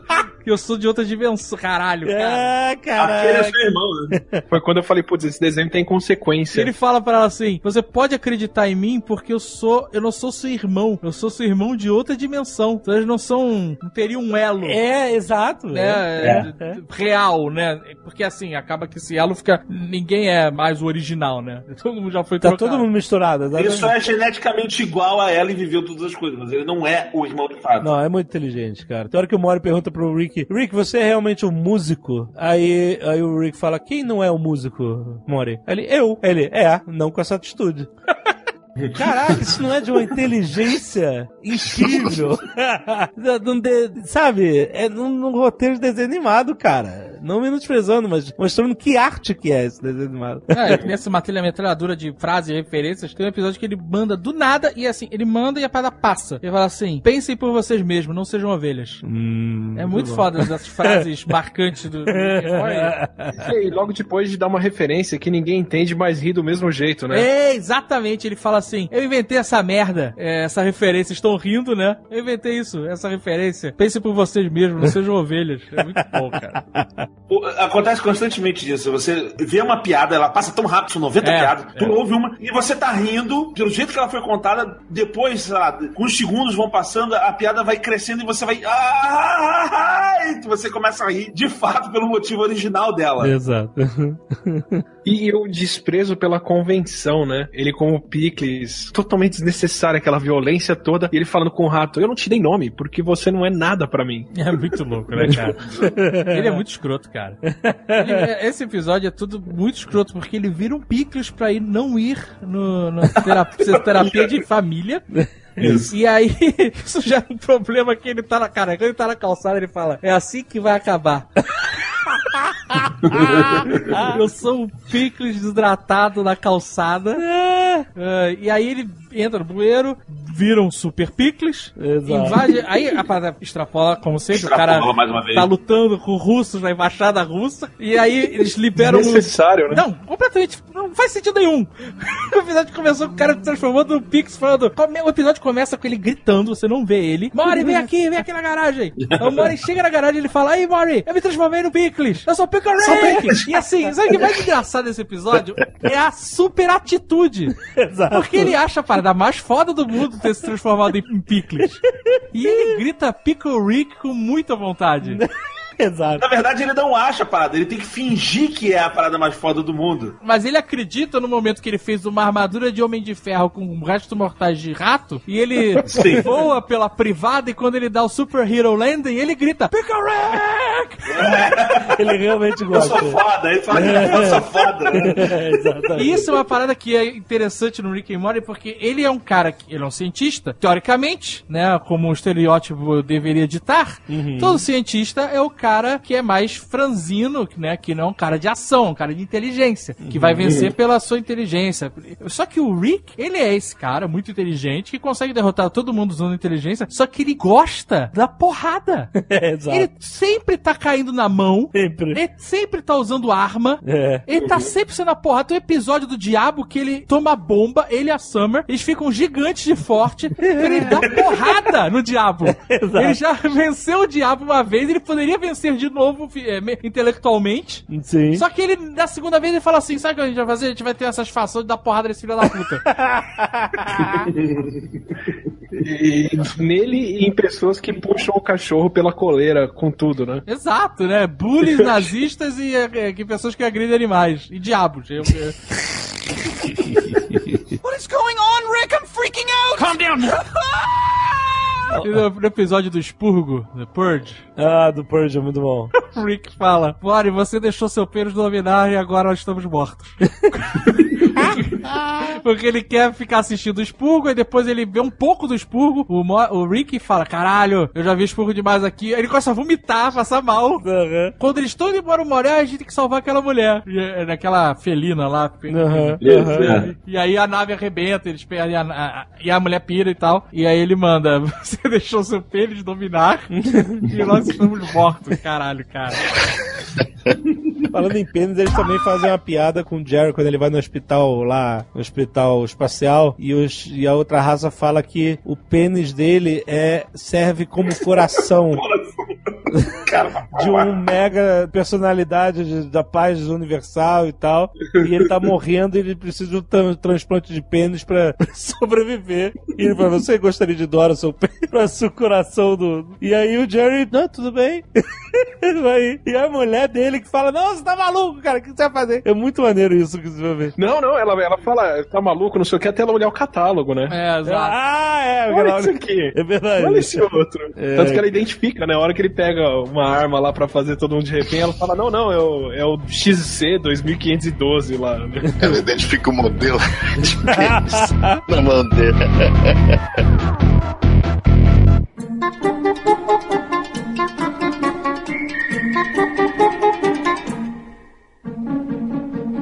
Harold, você gostaria de ter uma Music Box? Resolveria problemas pra você? Não, cara, não, porque o próprio Rick já seria um gênio da lâmpada, né? E aí você percebe que tudo que ele constrói é, é, acaba causando uma tragédia imensa, né? Então, aquelas criaturas cujo único propósito de existência é cumprir um único desejo são assustadoras, sinceramente. Eu quero uma caixa dessa na Gaveta Filmes. Certeza. Olha que vai dar merda. Não, eu tenho. Eu tenho Tem que ser isso aqui, é simples, eles não são deuses, gaveta. só pra me ajudar a gravar o meu programa. Ih, rapaz. Nossa. Ia ser complicado. Eu azul, eu azul na tela. É interessante porque tem esse episódio e depois esses bichos não aparecem mais, já não sei no episódio do que eles vão jogar fliperama. E é um easter eggzinho. O bicho tá lá no fundo e o cara consegue, sei lá, Ajudando, né, o cara. é, zerar o jogo, aí o bicho comemora e pff, Some. evapora. Não, mas é muito maneiro. Conceito de. Parece uma coisa inofensiva, absolutamente inofensiva. E a primeira chance, todos eles cagam, porque todo, todos eles fazem pedidos complexos. E o Jerry até sacaneia as mulheres, né? Ah, Não é assim que não tá fazendo errado aí. E aí o pedido simples dele pedindo, acaba né? se tornando um- uma crise existencial. E eles falam: existência é dor. É, é muito maneiro começa a escalar, olha. Normalmente já tem dois dias que eu tô tentando te ajudar e não consigo. It's getting weird. né? Ele fala, tá ficando. É, um- uma já virou uma mulher né? mais completa, a outra já virou popular e ele ainda não consegue. Que essa é a quebra de. Isso, aliás, é, é- é o, o- o núcleo do humor, né? Você quebrar a expectativa. É. Porque vem os três pedidos e os pedidos delas são absurdos. E o Exato. dele é um pedido simples. Mas no final das contas é o pedido dele que fode tudo. e não delas. Exatamente. É, porque aí precisava do talento dele, né? Que ele não tem. Pra ser resolvida a questão. E, enfim, o Jerry é uma- um desastre ambulante. Mas, ó, gente, tem um outro episódio que eu achei interessante também. Eu acho que é o primeiro episódio da segunda temporada, quando eles, eles retornam com o tempo. O tempo tinha sido congelado, não é isso? Nossa, sim. Nossa, muito bom isso. Então eles ficam fora de fase com o tempo depois que o colocam em marcha novamente e aí começam a criar outras realidades de si mesmo. Isso. Acho isso muito interessante, muito bacana. A conversa, a divisão da tela. Ou seja, é um episódio que sem a edição apropriada, ele não teria metade da graça que tem. Sim, é, e é muito difícil você escrever isso, né? Porque Uhum. as realidades estão todas sincronizadas e de repente uma delas eles falam um negócio diferente. E é, e é uma coisinha só. É, e aí fudeu. e aí vai aumentando cada vez mais realidades e você vendo todas ao mesmo tempo, né? E de repente a Summer e o Mori, em uma delas estão invertidos a posição deles, né? Um tá na direita do, do Rick, outro tá na esquerda e aí outro tá invertido. E aí, cara, quando eles consertam, aí eles voltam a ficar sincronizados. Nossa, é realmente demais, demais, cara. E, e o agente quadridimensional, né? Não, não, você vai me visitar, você passa os dinossauros, passa os macacos, mas ó, se você chegar em golfinhos bípedes, você Não, avançou não. demais. Se você chegar na era dos golfinhos, você foi longe demais. e o easter egg que eles acham, acham Einstein. Ah, pega você, sua filha da puta. Você não vai mexer com o tempo por mais. Eu, acho que eu vou mexer com o tempo sim. é, eles dão Cara, motivação. esse, esse episódio, porque é é, é no final da temporada anterior, né? é, termina com eles dando aquela festa de arromba, a casa vai toda pro caralho. Tem a dança do... Eles chegam a teleportar a casa inteira pro outro. É, e aí você É. repara que depois, todos os episódios depois disso, a casa tem ainda uma rachadura em volta porque ela foi retornada, né? E aí, o, o- o primeiro episódio é justamente isso. Eles estão ali tentando. Passaram seis meses. seis meses do tempo do mundo parado. E, e Pra assim. consertar a casa. Eles imagina a quantidade de aventuras e loucuras que aconteceram. Porque ele dá pista de uma delas. Quando no final o velho que tava caindo do telhado morre. Quando eles voltam um tempo, o velho cai no chão e morre.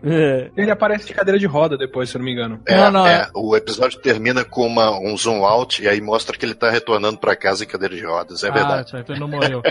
Aí eles ficam discutindo quem deveria ter colocado colchão pro velho não morrer ou não ficar paraplégico. E o Mori fala: Olha, Sam, dessa vez você vacilou mesmo, eu vou ter que ficar do lado do garotão aqui. Ele não do garotão. É, que você ficou responsável por colocar é, o colchão, enquanto o Mori ficou responsável por trocar todo o dinheiro do banco por biscoitos. Caralho. Então os caras não passaram seis meses co- reconstruindo a casa. Eles passaram fazendo merda. O Mori foi trocar. Imagina a quantidade de dinheiro que eles têm. Esses caras orientados pelo Rick, cara, roubaram todos os bancos da cidade. Exatamente. Cara, é uma ansiedade. Eles pariram a ansiedade. O moleque é ansiedade en- encarnada. E aí, o Jerry fala de uma maneira ansiosa. O cara que faz as vozes, inclusive, quem faz É a voz genial. do Rick é, é o mesmo cara que faz a voz do Mori, né? Sim, e ele, sim. Criadores e da série. no O Justin. documentário, make-off, mostrando que um dos produtores não estava satisfeito com a voz do Mori. E o cara, ele tava incomodadíssimo porque ele gostava de dublar fazendo as duas vozes ao mesmo tempo. Então Ah. os diálogos são gravados ao mesmo tempo. Ele faz Rick, faz Mori, faz Rick, faz Mori. Sim. Né? E, vai, e ele vai conversar. A cabeça cara ia ser piradaça, né? Mas até que ele conseguiram convencer o produtor que funcionaria ele fazendo as duas vozes, né? É, Agora mas- você imagina o episódio da Cidadela que é ele falando com ele mesmo. O Nossa, episódio inteiro. vezes, é, caraca. Olha, eu vou te dizer, cara, que às vezes me incomoda também. Me incomoda também. Justamente porque é Rick mais Rick mais Rick, depois Mori mais Mori mais Mori, isso começa a. a- é, é como é. Ele tem que fazer dois tons de voz. Ele não é mágico. Então ele afina uma voz e estraga, arrebenta a outra pra fazer o Rick. Eu, sinceramente, em alguns episódios, eu, eu perdi a noção de quem estava falando, justamente porque a- era a mesma pessoa fazendo todas as vozes. Eu, eu acho que isso cansa depois de algum tempo, sabe? Caraca, eu acho isso louco, porque pra mim, assim, esse cara, eu não consigo ver semelhança nas duas vozes. Eu acho duas pessoas diferentes. Não, eu sei, não, mas ele tá falando de vários Ricks e vários Morris. Quando você tem episódio da tá por exemplo, era né? Não, Não, o Rick não, não, eu acho que, né, Harold? Você não tá falando de vários iguais, vários Acho. E contrapartes. mais, e mais, é, no episódio que vocês mencionaram sobre a TV a cabo do multiverso, ele também faz aquilo. Ah. Então É. eu consigo identificar a voz dele. Então esse cara, ele tá espalhado pelo seriado inteiro, e eu acho que isso às vezes empobrece um pouco, sabe? Mas não é um pecado mortal, entende? Eu não tô falando que o seriado ficou ruim por causa disso. Uhum. Eu entendo que ele faz muita improvisação. E eu acho, aliás, interessantíssimo que eles coloquem a impro... respeitem a improvisação. Com certeza. Jogam os personagens balbuciando. Isso é lindo. Isso é lindo, Não, cara. tem várias piadas dessas que entram ali com um- uma facada que você mal percebe, você saca que é a improvisação do cara na hora de fazer a locução. Muito. What is going on, Rick? I'm freaking out! Calm down. Nos momentos especiais do Rick and Morty, tem um muito especial que é o sexto episódio da terceira temporada, que tem uma mini historinha, que é o que eles vão pro spa pra relaxar. Tem uma mini historinha antes da apresentação, que o, o Rick corre pega o Morty no, no colégio, eles, ah, nós temos que ir pra aventura rápida, não sei o quê. Aí eles passam por uma super aventura, entra dentro do monstro, junta o negócio, faz uma super arma, mata o monstro, ganha uma medalha, é, tipo, parece fim de Star Wars, né, que explodiu a Estrela da Morte, ganha medalha. E aí eles, aparece eles voltando pra nave na garagem, Cara, entram e aí eles desabam. o Mori, o- os gritos de choro do. Cara, eu achei tão engraçado essa merda.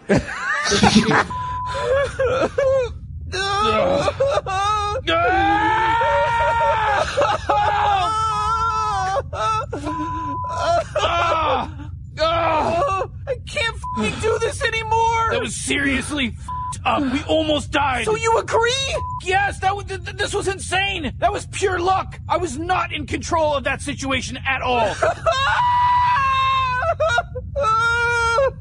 Look at this, Morty. Look at my fing hand. Look at this shit. Why do you keep doing this to us? I don't know, Morty. Maybe I hate myself. Maybe I think I deserve to die. I, I, I don't. I don't know. Eu vi em loop essa porra aí, eu fiquei mostrando. Você já viu o começo do episódio? Porque o- os gritos de desespero do, do Mori são inacreditáveis. Ele grita. assim. E aí o, o, o, o- Rick fica, caralho, que merda foi essa? Por que, que a gente fica fazendo isso? A falta de controle total, né? Aí ele fala, olha, olha, eu não sei, eu não sei, eu não tinha controle nenhum sobre essa situação. aí ele vira, olha minhas mãos, olha essa merda. Ele tá tremendo, cara. É muito bom. E aí o Mori, caralho, por que, que você para? O que, que você tá fazendo? Por que, que a gente faz isso? Ele, eu não sei, eu, eu- talvez eu tenha um death wish, né? talvez eu tenha desejo de morrer, talvez eu, talvez eu, eu acho que eu não, não, tenho, não vale a pena viver, cara. E eles começam a chorar, é muito engraçado, Ai, cara. ai, É- caralho. mas mesmo ah, sendo muito engraçado e desesperador, tá ali o Rick de novo no momento que ele perde o controle, Aham. falando as verdades que estão dentro dele. Ele Exato. tem um desejo de morrer, esse Death Sim. Wish, essa tendência suicida, e que ele acha que ele não merece viver por algum motivo que a gente não sabe. É, tanto que quando ele, ele vai a falta preso de no final da segunda temporada, o cara fala, você tá preso aqui porque ele, por tudo, né? É, exato. Por tudo. e ele é o personagem que nunca usa cinto de segurança na nave. Nunca. A única vez que ele usa cinto de segurança é quando ele sai do spa, que ele deixou todas as toxinas. É, Aham. E ele entra no carro e bota o cinto de segurança. A única vez. foda. E eles não fazem disso uma piada, é só um detalhe. É um detalhe, é um detalhe. Eles não, eles não ressaltam, "Oi, Rick, você tá botando isso não. É só um detalhe que você repara. Mas você pode ver, ele nunca usa. O Mori usa, ou às vezes agora na segunda, terceira temporada, quando a Summer e outras pessoas viajam com ele. Quem tá no banco do carona tá de cinto, ou Uhum. coloca o cinto, aparece muitas vezes o Mori colocando cinto, Aham. mas o Rick nunca. Falando nesse desejo de morrer, fala a sua teoria do capacete. Ah, é verdade. é. Tem um capacete que aparece na maioria dos episódios e nunca é citado. Na a cara- caixa de time travel stuff Sim. que tem ali na, na prateleira. É. Tem um capacete com uns. Puta, parece umas velas de carro gigante, uns cilindros vermelhos assim em cima, né? É. É, Ele aparece na bancada, ele muda de lugar, né? Ele, cada episódio aparece um lugar diferente, às vezes no mesmo, às vezes não. E aí, eu tava lendo sobre a série, pesquisando, e aí eu vi essa teoria, linka com essa tendência suicida do Rick. Existe uma lenda urbana nos Estados Unidos de um capacete do suicídio. Como funcionaria isso? É, é, Essa lenda diz que o cara fez um capacete onde tinham várias cápsulas de, de espingarda, de 12, né? De shotgun. Aham. Cada tubo desses era uma cápsula e a- elas eram acionadas eletricamente. A- o disparo das balas, né? Era elétrico. E ele tinha ligado na luz do quarto, botado o capacete, quando um familiar entrou no quarto pra procurar, dá o tiro e o Liquid faz a cabeça do cara. E, e aí, há quem acredite que esse capacete, que nunca é citado, tocado, referenciado em nenhum episódio, mas tá lá em todos eles, seria um capacete de suicídio que o Rick fez. Parecido com a máquina que ele usa pra tentar se matar no, no Uhum, episódio da aham. unidade. E ele pode apare- reparar, cara, esse Não. capacete aí, a gente, quem tá vendo pelo aplicativo, você tem a possibilidade de É. a imagem do detalhe do capacete que eu tô falando. Pode não ser também, mas é. a Aparece, é, mas ele aparece direto e não é mencionado. Ele Não é só mencionado. tá Ele nunca lá. fala, ele pega esse capacete, faz isso com esse. Nunca. É, nunca. não, ele só tá lá. Não, você veja, né? Como é que é um bom produto, né? É quando você consegue desenvolvê-lo. É uma coisa que, aliás, eu já tinha dito em um, um outro Nerdcast lá pra trás. É quando a experiência não morre quando morre o episódio. Exato. Né? Você continua trabalhando nele. Criativamente, inventando essas teorias de conspiração, eh, essas observações sobre objetos em cena ou sobre atitudes de personagens. Isso sim é que é um produto que sobrevive ao seu tempo. Não é como aquele outro produto que quando acaba o episódio você se levanta e vai fazer outra coisa. Não, cara. Ele Exatamente. sobrevive. Isso é que é bacana. Isso é que é Se você sucesso. de novo, você ganha coisa nova, né? Eu também tava revendo agora, aí eu vejo, putz, a Summer realmente tinha um namorado, que é o cara que dispensa ela depois pela menina que tem mais peito, né? Isso, é verdade. É. A Summer tinha um namorado que o Rick começa a criar o segundo parque, né? O parque é dentro do cara. Esse episódio também é foda. não, não é um top 3, não é um top 3. Não, não é. Mas ó, o parque da anatomia é foda, cara. Não, ele- É, Esse foi o episódio que me, me vendeu Rick and Morty de fato. Ah, é? Até então eu- eu tava gostando, mas assim, eu não tinha entrado com tudo. Esse episódio, quando, quando ele pega um mendigo, que ele fez um parque dentro do mendigo com tuberculose. Tinha tudo, hepatite A, hepatite C, tuberculose. O Mori tá dentro do fígado, ele fala, caralho, esse fígado tá muito zoado. Aí ele fala, pô, o... ele teve muitos problemas, não é uma... a pessoa não topa fazer um parque de anatomia dentro do corpo dele se tivesse tudo bem na vida do cara, né? É, exatamente. E ele fala mais uma vez, não julgue. É, não julgue. É muito bom, cara. Quando ele expande, ele pega esse mendigo e ele expande. O jeito que ele conseguiu de resolver é expandir e fica um mendigo gigante pairando no país. Não, Ele interfona pro Morte pegando a, a menina. Você consegue chegar no mamilo esquerdo? Ele, pô, eu tô tentando chegar nos dois. Eu acho que eu consigo chegar nos dois. Mas eu, eu gosto dos detalhes, porque tem o Piratas do, do Pâncreas, é isso? Isso, é. E ele é extremamente defensivo com o Piratas do Pâncreas, porque ele que vendeu a ideia do Piratas do Pâncreas, né? E aí, e aí você, quando, quando eu tava revendo o episódio, você vê a primeira vez que ele fala assim, Piratas do Pâncreas? Ele, por quê? Tem algum problema com o Piratas do Pâncreas? Ele tá mega defensivo. Ele sempre que não... E aí no final ele tem a discussão, o, o call lá com todo mundo e Time os de caras... marketing. Agora tem o time de marketing. Cara. O que que é o call? Eu tô aqui com a galera do marketing. Oi, oi, todo mundo no Skype, igualzinho. Nossa, É muito. Quem participou de uma reunião já, já viu isso. é muito né? igual, exatamente. E um dos caras que tá lá dentro na equipe do, do professor lá é uma, uma referência àquele Steve Irving. Steve Irving, Irving. Como é que era o nome dele? Aquele Irving? Steve Crocodile, que morreu com a Ah, raia. aham. Lembra que tinha o programa no Animal. No animal... O, o outro é o velhinho do Jurassic Park, né? Isso, mas eu achei legal fazer essa homenagem ao cara lá do. Ele morre com o pé. né? Tudo bem que não é uma homenagem 100%, porque no final eles dão uma zoada no cara, mas a aparência é muito parecida, né? É, e, e o, e o doutor lá era que é a voz do John Oliver, né? O John uma Oliver, celebridade. Não, eles têm, tem muita gente, tem muito ator fazendo. Tem o Steven Colbert, que é o, é o cientista dentro da bateria, né? Tem o Dani Trejo, é o Chacal. Aham, é, muito maneiro. O Chacal. O Chacal. O Rick é muito escroto, cara. O Chacal no final ele pergunta: Então existe uma filha minha que pode estar viva em outra dimensão? Aí o Rick, ele pode, caralho, ele podia ter falado sim, e, e, né?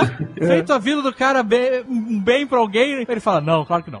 Não, não, não, é, é só da minha filha, é, é- é exclusivo meu, assim. Mas é tipo, pra Caralho, ele não que- ter o trabalho, né? Mas o teu Você- cara, trabalho pô, de levar o cara. Mas o trabalho, o mais escroto nesse filho da puta é que o trabalho seria nulo. Ele ia pegar aquele óculos, procurar uma realidade onde ele estava morto e botar ele lá. O que ele faz em dois minutos. É foda. E, e, assim, a- o desprezo pela vida e pelo conforto de- dos outros é foda. Quando ele vai botar o, o Mori dentro do corpo do, do, do, do mendigo, a cena é assim: Mori, prende a respiração, senão seus pulmões vão entrar em colapso quando você for encolhido. Aí o Mori, o quê? Ele, ele atira, foda-se. e aí a mãe perguntou, o Mori tá aí? Ele tá inserindo, né? É. Ele tá eu tô ocupado. E depois tem outro episódio que ele pega aquela arma que cria bolhas de transporte e atira no, no Mori e na Summer pra tirar eles de casa. É pra ir E a- visitar o Jerry. E aí a Summer fala assim: não tem ar dentro dessa bola! É, ele já manda.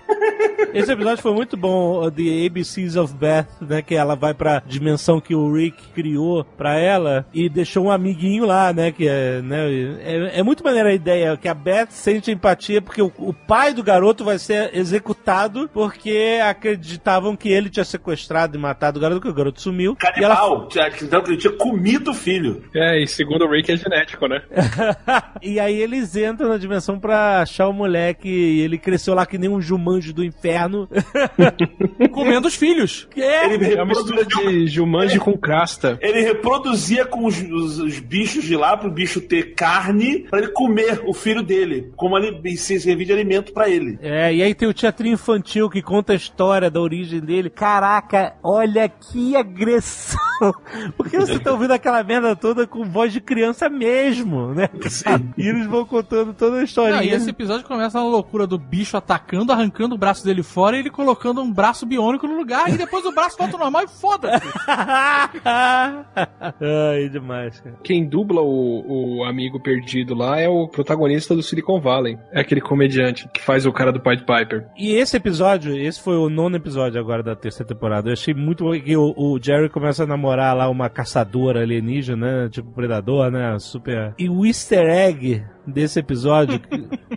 que- é só a secretária eletrônica, eu achei tão foda. Que aquilo pra mim foi um episódio inteiro. Porque você. É a quarta parede de novo. É, vo- você ouve. É, tem a quarta parede de novo, mas, mas toda a historinha no início dela falando com o Jerry, que o namorado, sei lá, pode procurar ele, e depois o próximo recado é o namorado falando que vai matar ele, e aí depois o próximo recado é o Rick dizendo que matou o cara. Tô sempre olhando pra você, Tô sempre- legal. É muito escroto como ele trata o cara como um idiota. né? Exato, né? Que merda é essa? E aí depois ele transando com a garota, que é ex-namorada, e aí no final a quebra da quarta parede do cara da locação de secretária eletrônica dizendo que pode ficar porque ninguém usa mais essa merda a não ser pra, né, pra contar alguma história em filme. Como é que é? Em Takes de TV, né? Quem usa mais a secretária eletrônica, a não ser em, em séries pra contar histórias do.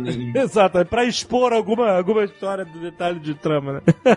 Mas o, o desprezo dele por pessoas me marcou já no primeiro episódio, quando... Mas é, o que, que eu faço com essa arma? Atira, eles são robôs. São todos robôs. Eu, o Mario fala, eu não quero, eu não me sinto à vontade, eu não quero matar eles. Ele, Não, atira que são todos robôs. e o Mario atira, o bicho sangue começa a agonizar. Ah, meu Deus! Minha perna. Ele, meu Deus, Rick, eles são, não são robôs. Ele, meu Deus, Mario, isso era uma metáfora, eles são burocratas, eu não respeito eles. Cara, pra mim é a mesma coisa. Mas é muito interessante que no, no piloto, no pr- primeiro episódio, logo no começo, a Summer fala assim, ai meu Deus. E aí, o, uma expressão, né, que todos nós usamos, né? E ele vira e fala assim, Summer, Deus não, existe, é melhor acabar logo com isso, você vai me agradecer, vai me agradecer mais tarde.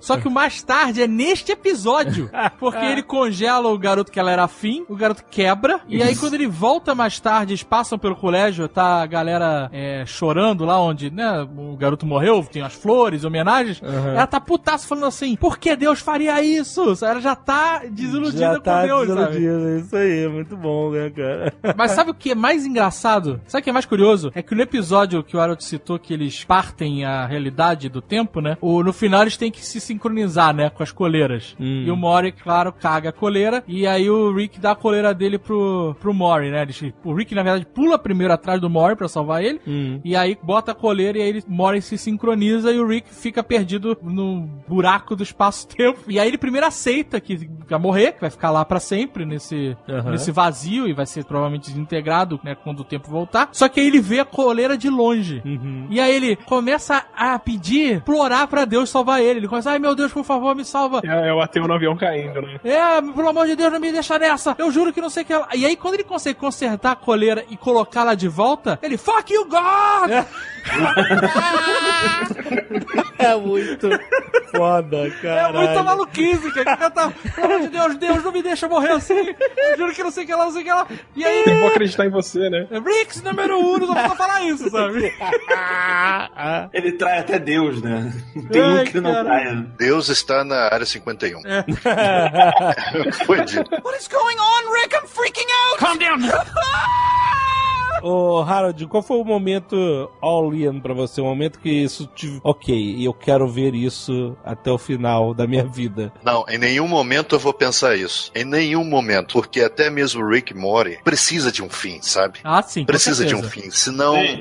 a coisa fica degringolando aos poucos, vai morrendo aos poucos. Isso é muito triste, muito seriado. Com muitos seriados isso acontece. Uhum. Existe um cadáver há 20 anos no mercado. Eu já falei sobre ele nesse programa.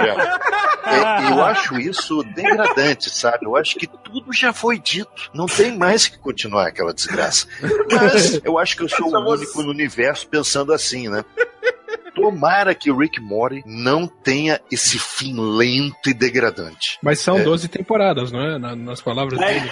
É, nas Dez. palavras Nine dele. more seasons, nine more seasons, não é Nine More Seasons que ele fala? No final da primeira? É, é acho que isso, é. Aí ele fala um monte de loucura, ele fala, não, não, se Rick and Morty Forever, e não sei o que lá.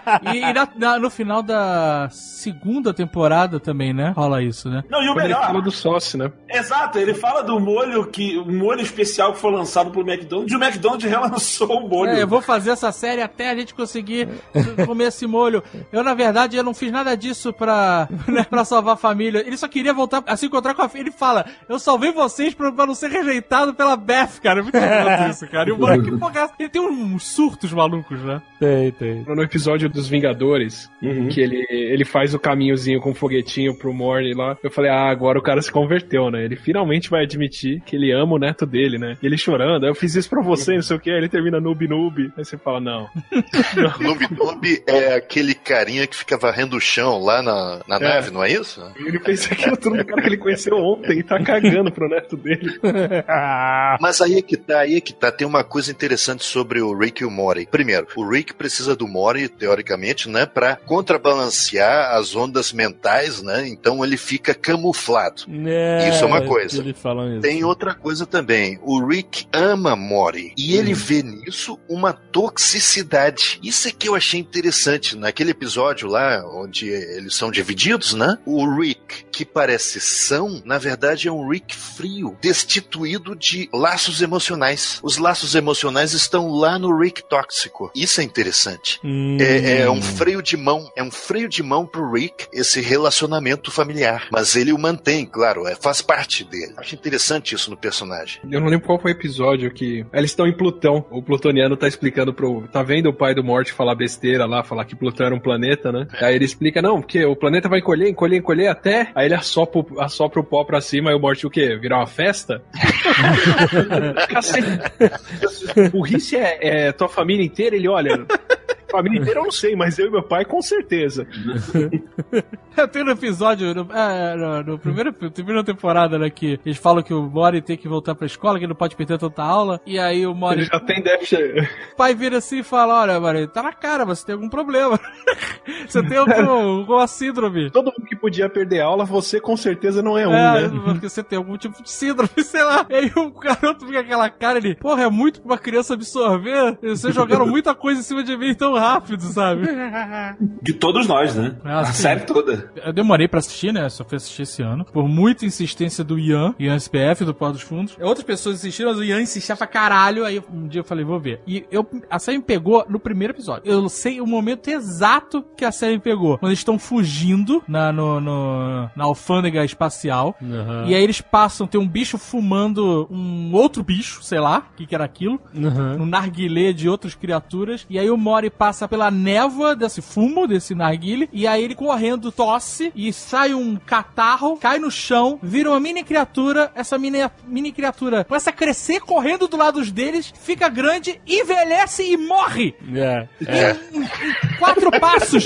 E o Mori olha assim, ai, começa a dar aquele grito. E o Rick fala assim: Don't think about it. Eu, nossa! Pô! Não, Cara, pra mim a série me ganhou nesse momento. Nesse momento eu falei, cara, aconteceu tantas coisas em tão pouco é, tempo. É foda, é foda. Esse Don't Think About It é, é uma coisa fantástica, porque também faz parte dessa condição de tentar entender que não, não há propósito no universo. É o que a série né, prega demais, né? Porque ele, ele fala, a mesma coisa quando eles trocam de dimensão dos Cronenbergs, e o Mori fala assim, mas peraí, a gente trocou de dimensão, e a outra dimensão? Aí ele tem que fazer a mesma coisa sobre a dimensão em que Hitler curou o câncer. Don't think about it.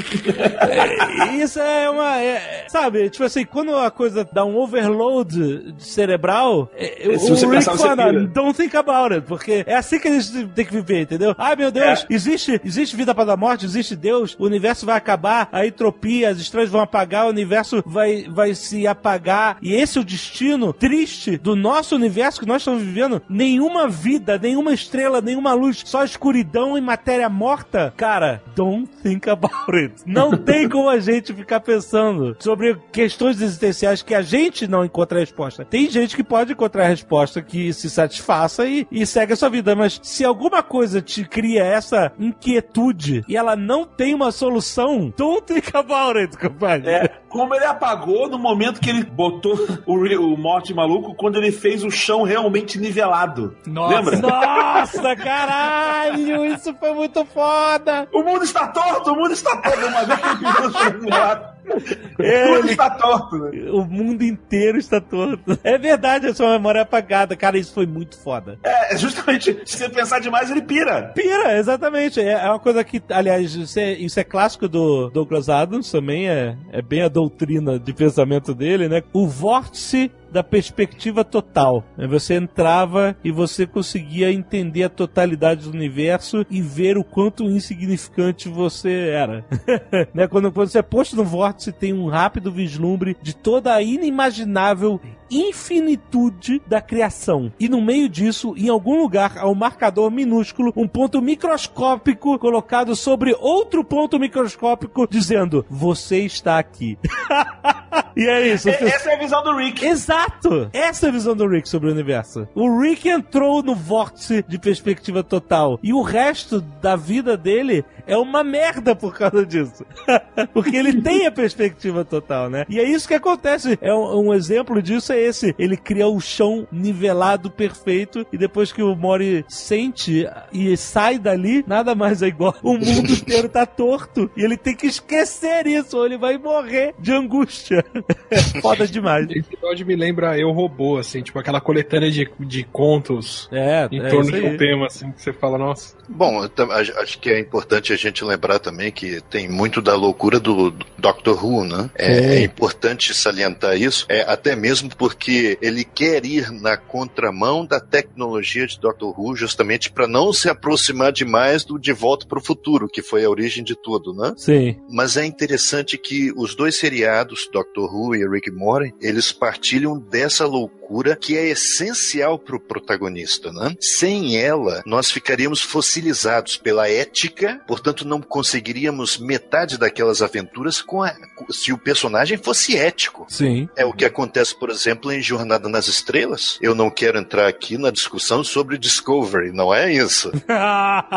Jornada nas Estrelas, ela meio que se fossiliza porque os protagonistas que estão dentro daquelas naves da Federação precisam ser éticos. Nem o Doutor, nem o Rick precisam. Então as histórias são muito mais agressivas e loucas. O Sim. que é ótimo para a imaginação, para a criatividade. Os episódios ficam estranhos. E estranho quer dizer criativo. Harold, eu, eu sempre imaginei, depois que comecei a ver Doctor Who, como seria uma versão americana do Doctor Who. Porque tem muitas séries britânicas, tipo House of Cards, tipo The Office e tal, que foram adaptadas para a realidade americana e elas deram muito certo, mesmo sendo essencialmente diferentes das suas origens britânicas. Eu ficava imaginando, será que existiria uma forma, que Doctor Who é tão britânico, eu falo assim, será que existe uma forma de ter é, esse conceito do Doctor Who americanizado, uma série americana? E eu pensava que Men in Black era o mais próximo da americanização de Doctor Who. Rick and Morty se provou, provou o que, que seria a fórmula do Doctor Who americano. Adicione escrotidão. e é isso, é, você tem o Rick and Morty. Tanto que no último episódio episódio agora da terceira temporada, ele fala: Eu sou o Dr. Who nessa porra aqui. É, ele fala. é, ele fala mesmo. Fala pro presidente, né, cara?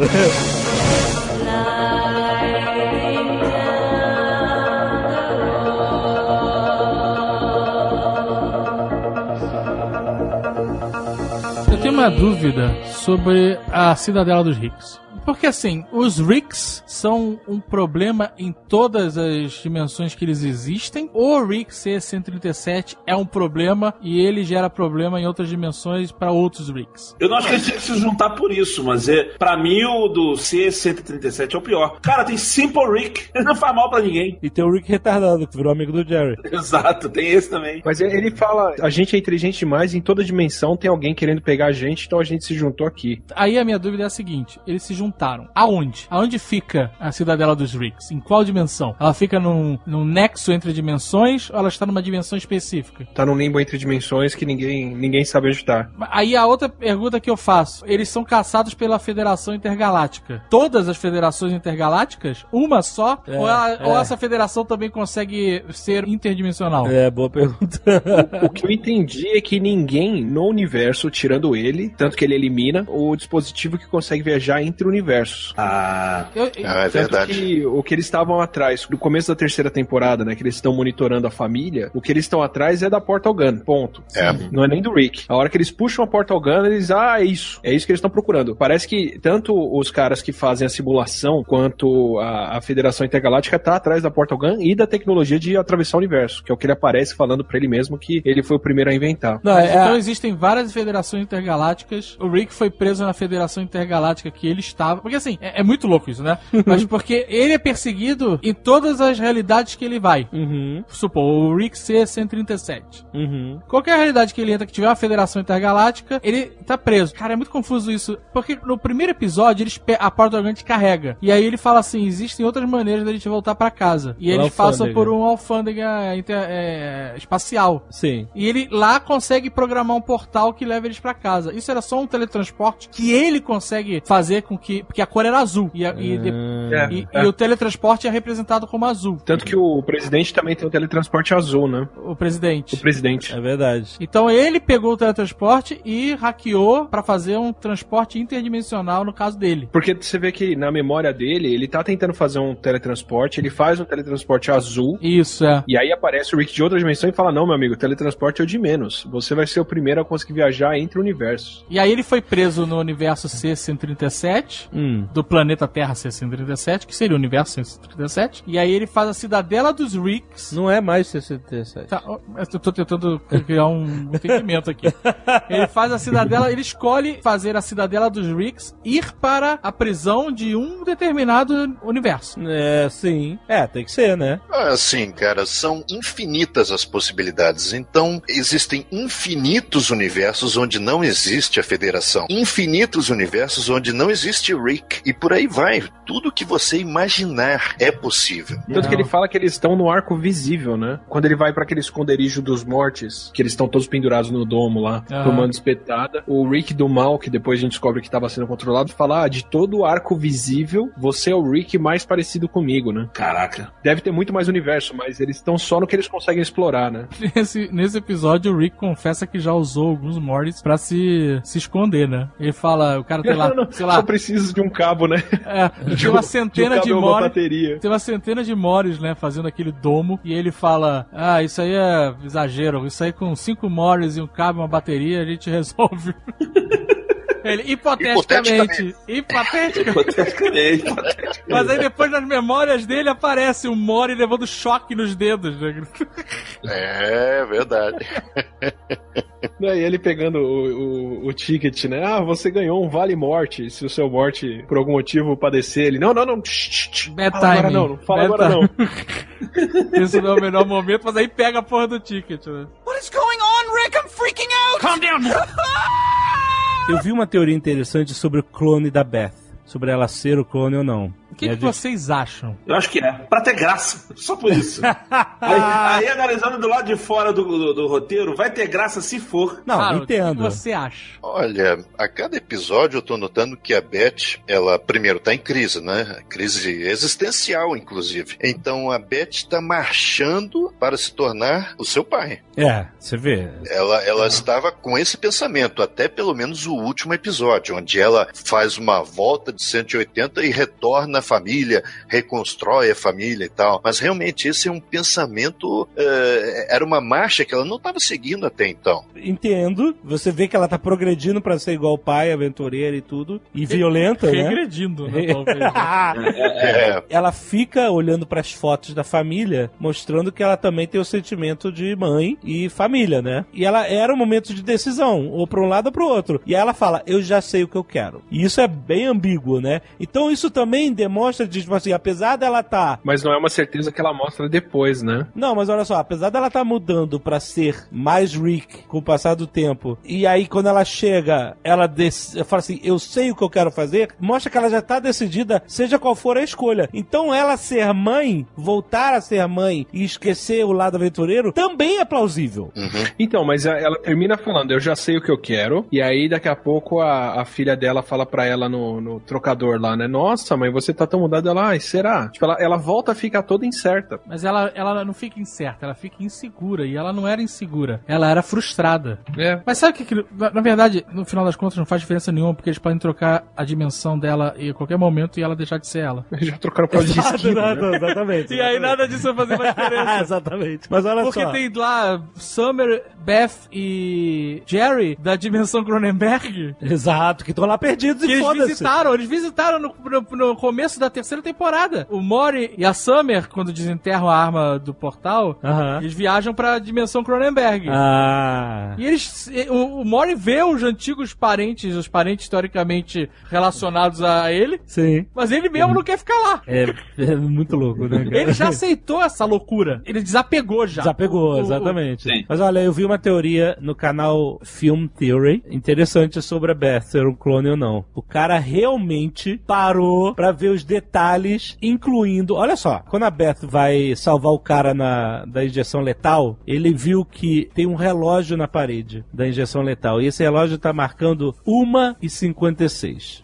É isso, tipo duas horas da tarde. E aí foi descobrir quanto tempo aconteceu daí pro final do episódio onde ela toma a decisão, entendeu? Olha só o pensamento do cara. Porque ele diz que pra se fazer um clone, a gente descobre antes que leva mais ou menos três horas. O Rick fala isso. Pra, pra criar um clone adulto, né? Então a gente sabe o quanto tempo. Então ela, ela teve salvando o cara a 1h56. E aí, ele foi. Disse que os criadores da série falaram que eles moram em algum lugar em Seattle, em Washington. No Washington, estado de né? Washington. E ele foi procurar aonde existe uma câmara de execução no estado de Washington. E é mais ou menos a quatro horas de viagem de carro de onde teoricamente eles morariam. Então ele pegou essas duas horas, adicionou mais quatro horas de carro para eles voltarem e adicionou o fato deles ligarem pra pizzaria e a pizzaria estar fechada. É, eles deram uns, uns, uns detalhes específicos de horário que eles nunca dão, né? Então, mas ele descobriu que o episódio começa num sábado e essa parada acontece num domingo. Então, ele calculou que pra pizzaria estar fechada seria mais ou menos umas nove e meia da noite de um domingo, só que tá de dia, entendeu? E ele começa. E aí o, o Mori fala de horário de verão. Eu fui num lugar onde não tinha horário de verão, então não sei o quê. Enfim,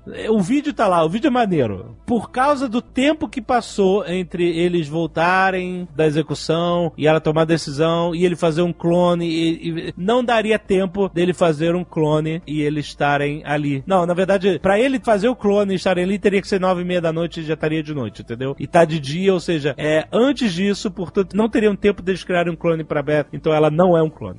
Essa foi a Aquela meta daquele episódio, mas ninguém fala do episódio seguinte. Não, mas no episódio seguinte é ela mesmo duvidando da condição dela de ser clone ou não. Porque ela sabe que se ela fosse um clone, ela não veria uma diferença entre a criação dela como clone e a vida anterior dela. Ela seria ela mesma.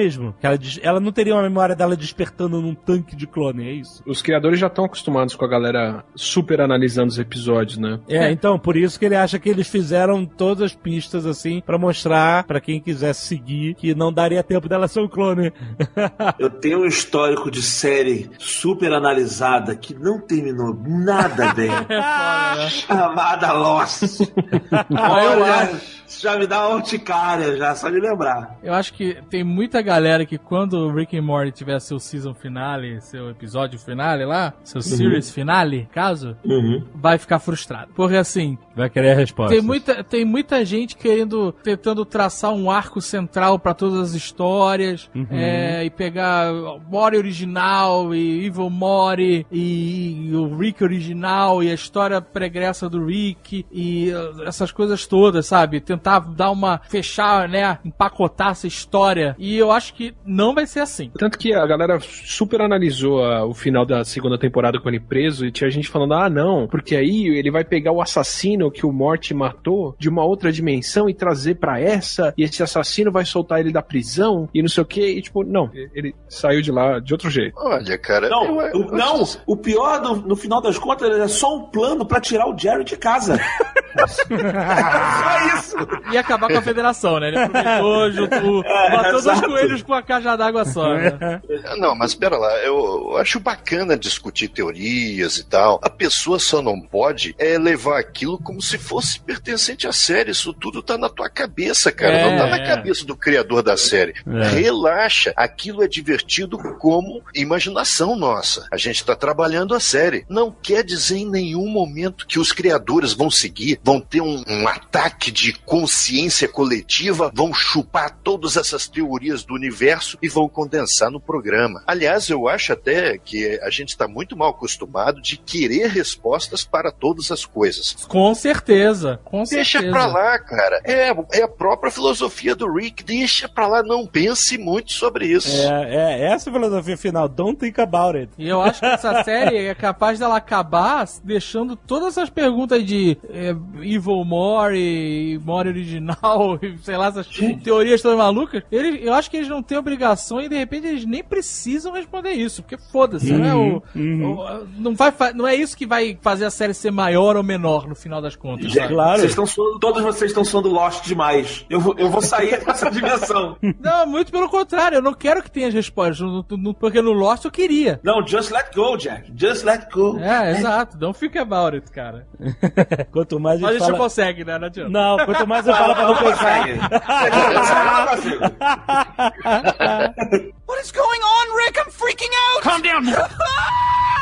Vocês repararam uma coisa sobre a animação? Eu- era um detalhe que eu via muito no Ren and Stimpy, que é essa boca em formato de bico caído. É muito engraçado né? Porque eu, eu consigo entender a emoção, confusão e tal que eles passam com esse bico. Mas não existe nenhuma expressão humana bico caído, né? que seja equivalente a isso. Como a gente entende essa linguagem visual, né? Cara de cu. É uma cara de cu. É uma cara de cu. Caralho, é isso aí, Gaveta. É uma cara de cu. Agora, uma outra referência que tem é no, no Rain Stimp, que tem a Rain Stimp, no caso, é no episódio do Anatomia, né? Do, do Anatomia, Parque de Anatomia. Porque quando eles botam lá o morador de rua, lá o mendigo gigante, Aham. o desenho fica é hiperrealista. Mostra o olho. Ah, não é mais aquele é. olho Rick and Morty. Mostra o, o rosto, um pedaço do nariz. O nariz já tem aquela coloração avermelhada, né? Sim. E o desenho é muito mais bem feito. Sim. Né, que, é- que- É, e é uma, é. isso é uma parada muito Rain Stimp, né? Quando dava um close, era uma loucura, de todo É. detalhe, assim, chegava a ser assustador. Ele tinha a precisão de um background, né? E ainda Mesmo bem- sendo um close. E ainda bem que essa precisão só parou no olho e no pé, né? É verdade. Porque lá sombra, nas né? montanhas rochosas.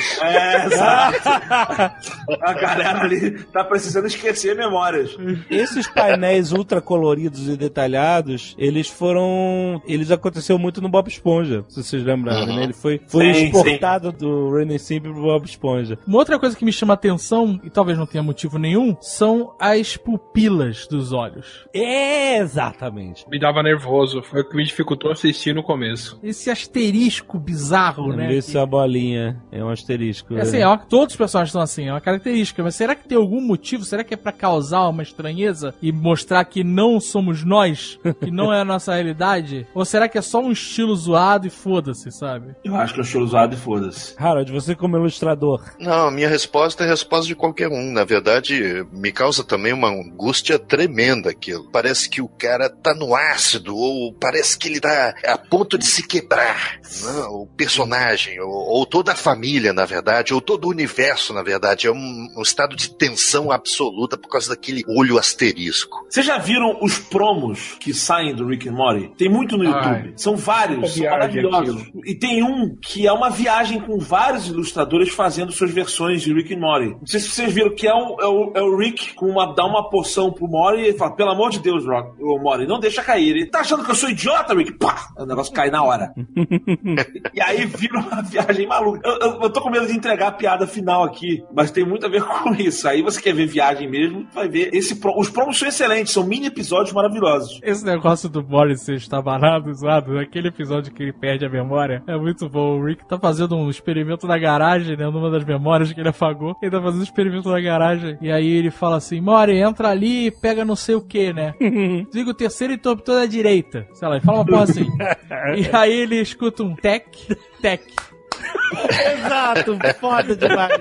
Nossa, Ele, mano, eu ouvi um tec, depois outro tec, e aí a luz ligou. Você apertou o interruptor da esquerda? Aí ele, "Ah, sim. Ele, pega uma pá. e eles vão a um... piada continua, eles vão até lá, encontram os cadáveres, vão pegar a pá. O Rick, aliás, acho que é nesse momento que o Rick manda que o Mori pegue a pá, É, né? E aí a piada termina divinamente com um quarto clack. Pega uma pá no quarto escuro, ele entra no quarto, clec, clec. Nossa, muito bom, cara. que piada. E o Mario fica, antes de pegar a pá, ele, ai, ai, ai, pegue uma pá. Essa é uma piada raríssima dentro do programa, né? Porque ela para tudo só pra você ter uma piada sonora, cara. É. Isso é bacana, cara. Isso é bacana. Não é toda animação que consegue uma coisa assim. Agora é incrível como é ilimitada a loucura, né? Você vê, o cara, assim, já sabe que o Rick tem no- cavou embaixo da casa pra fazer um outro laboratório, né? E que ele tava prendendo um bicho intergalácticos que tinha AIDS espacial. que comia bebês. E nesse mesmo subterrâneo ali tem a câmara de memórias do Mori. Exato. Né? É. E ele tem um storage onde ele guardava corpos e, que, a- e que o interruptor que controlava ficava na garagem. É tudo, cara, é- não tem limite, nada tem limite. Tudo é possível. Quando ele chega, a, a Summer tá desesperada pra abrir o laboratório e ela vê as moscas em cima do. do, do- e ela tenta arrumar as moscas. Não, deve ter uma sequência de moscas aqui que deve abrir o. Isso é ridículo. Depois o Rick chega e ele bota as moscas na sequência e abre o laboratório. É muito bom. Eu, eu gosto de ver como o Mort tá aprendendo as coisas. Assim, que eles estão no Vindicators lá, o capitão vem, dá jaquetinha pra ele e fala: Não, é muito fácil de você diferenciar bandidos e heróis. Nós somos heróis. Ele, eu não sei. Meu avô me falou que ninguém é bom ou ruim, né? E eles vão mostrando ao longo do episódio que ele tava certo. né? Esse episódio ele teve uma boa ideia, só que a execução dele já não gostei tanto assim, porque os heróis decaem pra barbárie em segundos, né? É. Então não foi bem explorado. O timing do episódio não foi muito bom. A ideia foi boa, o timing é que não. É interessante porque, assim, ele faz referência a tudo e a todos, né? O tempo inteiro. É, para quem não sabe, eu não sei como alguém pode não saber disso, mas eles são uma referência escarrada do Doc Brown e do Marty McFly. É. De Volta ao Futuro. Inclusive o piloto tenebroso que existia Nossa. aí, não assista, é asqueroso. É, era o nome era Doc e Mari. É. E e eu não sei como alguém olhou aquela merda e falou: Porra, isso pode ser um, uma boa série, vamos fazer uma parada completamente diferente?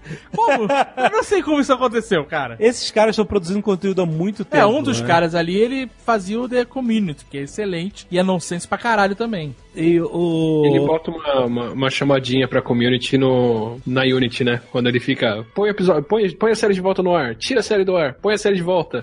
e aí você olha pra TV, é o community. É.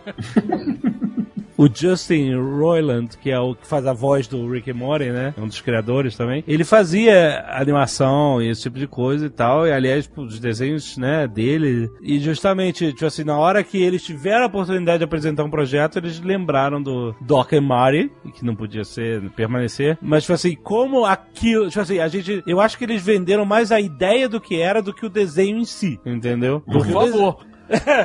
o desenho asqueroso, cara. Mas foi feito no Paint, mano. Mas não foi assim que o Matt Groening vendeu o Futurama? Ele falou, ah, é Simpsons do futuro. É, mas aí já tinha Simpsons, né? É interessante você vender quando não tem nada. O cara não, não, não- tem nenhuma base de credibilidade no trabalho que você pode entregar. O que eu acho impressionante, do, são mega achievements da parte deles, né? Ter conseguido ser o que foi desde o episódio 1. Com aquela ideia inicial. Tipo assim, cara, você já viu outras coisas que eles faziam? Uns vi- vídeos, etc. É tosco, cara. Nem engraçado é.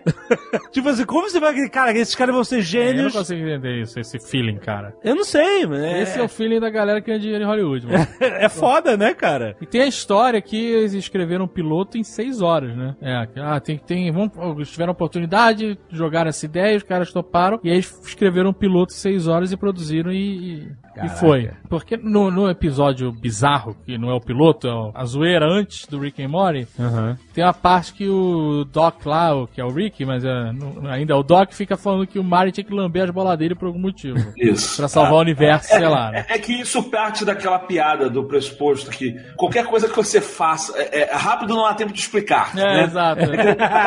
Chega um cachorro dirigindo um carro, rápido não há tempo de explicar, entre no carro. É, exato. Possibilidade enorme de zoeiras. E aí, no, no, no- no- no piloto da série mesmo, episódio 1, essa escatologia tá lá, né? Porque ele não fala chupe minhas bolas, lamba minhas bolas, mas ele fala, pega essa semente gigante e enfia no seu cu lá em cima. Lá dentro. Bem lá em cima no seu cu, cara. E aí o Warren fica, ai, vamos logo com isso, o Rick tá doendo, tá espetando ele. Ah, isso prova que elas são das boas. Mas eu tava. Quando eu tava vendo isso, eu pensei, pera, será que isso vai seguir muito. O, o que o Ren Stimp no início era muito sexual. É, e ele foi deixando de ser, ele foi se tornando mais só grotesco, no- sabe? Piadas de, de peido e, e- e membros caindo e essas merdas, entendeu? E aí eu achei que ia ser, ia seguir até uma, uma parada meio, meio nesse estilo, mas ele, ele, ele mesmo se acertou. O roteiro passou a ser mais interessante do que, sabe, simplesmente fazer piada grotesca. Mas tem, né? Sempre tem as piadas grotescas. Ah, outro personagem tem que voltar, que é o Bird Person. Phoenix, Phoenix Person agora, né?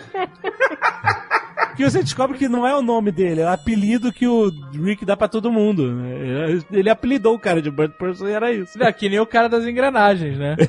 Isso aí, exatamente. Como é que o cara das engrenagens trai ele, né? E, e ele fala, porra, você não sabe nem meu nome, você me chama de, sei lá, cara das engrenagens.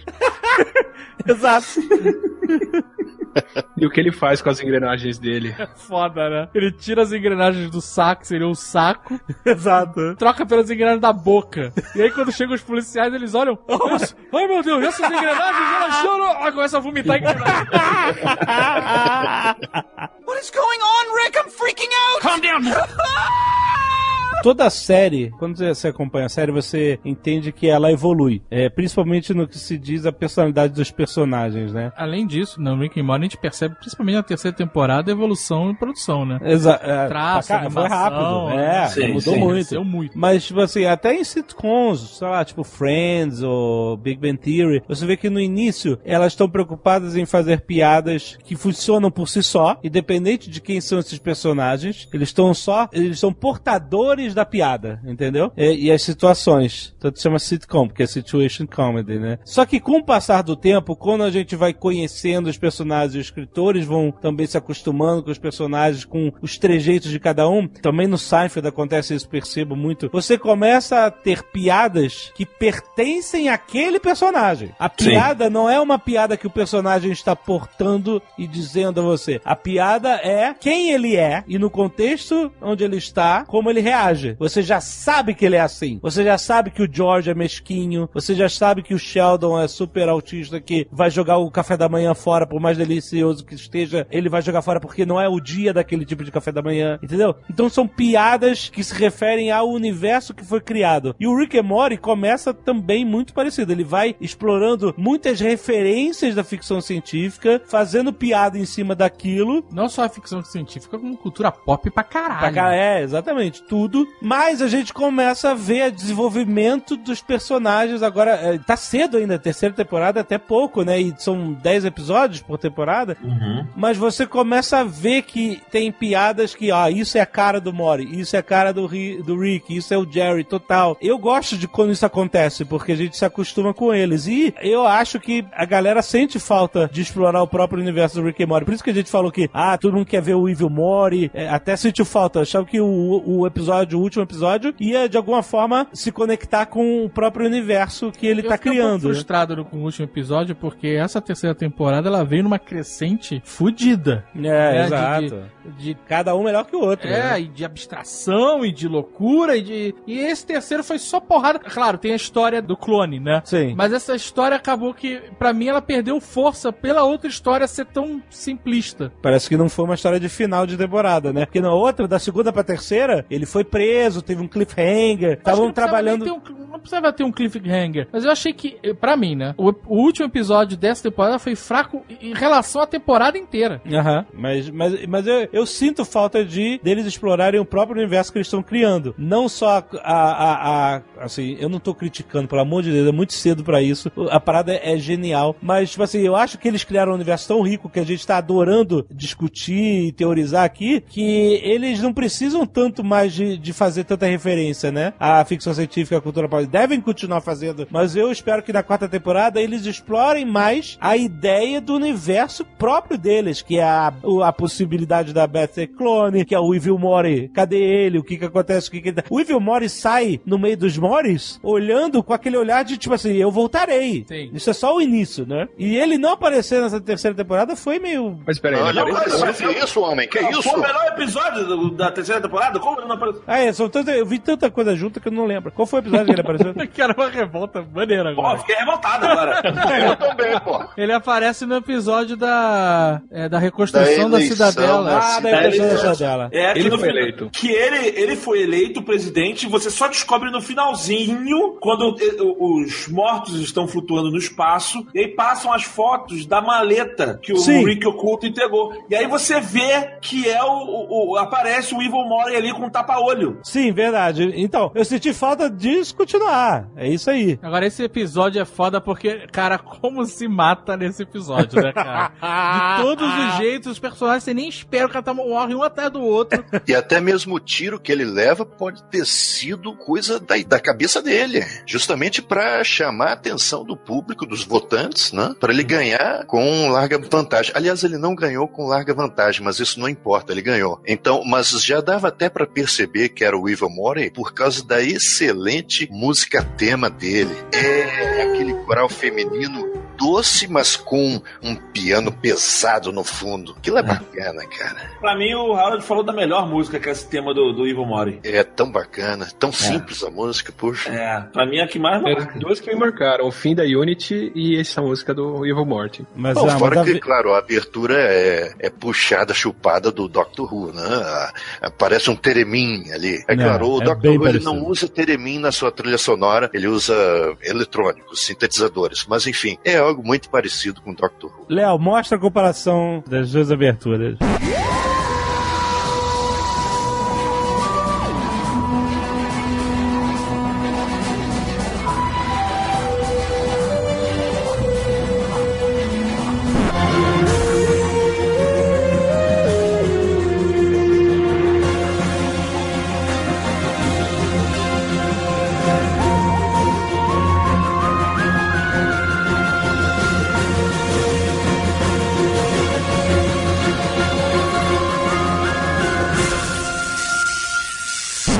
Música, ela não foi concebida para a animação, ela já existia. Hum. O nome da música é Damage Coda, ou seja, coda danificado. Eu não sou músico, não sou musicista, mas pelo que eu entendi, coda é um símbolo na partitura que indica para quem está executando a música que um trecho repetido da música, o refrão, por exemplo, ele vai se encerrar ali, naquele símbolo. Então é a interrupção de uma repetição. E é isso Dios que Evil Mori é. Olha. Ele é uma repetição interrompida. A partir daquele momento, ele se torna outra coisa. É fantástico o cara que teve a ideia de pegar essa música que já estava ali, já tinha sido publicado lá pelo grupo. Eu não me lembro agora o nome do grupo que fez essa composição, mas a ideia dele, a partir do nome da música, ele escolheu uma música com o nome correto e com uma melodia bacana, cara. Não é? Sensacional, não é a todo encaixa. momento que você consegue isso.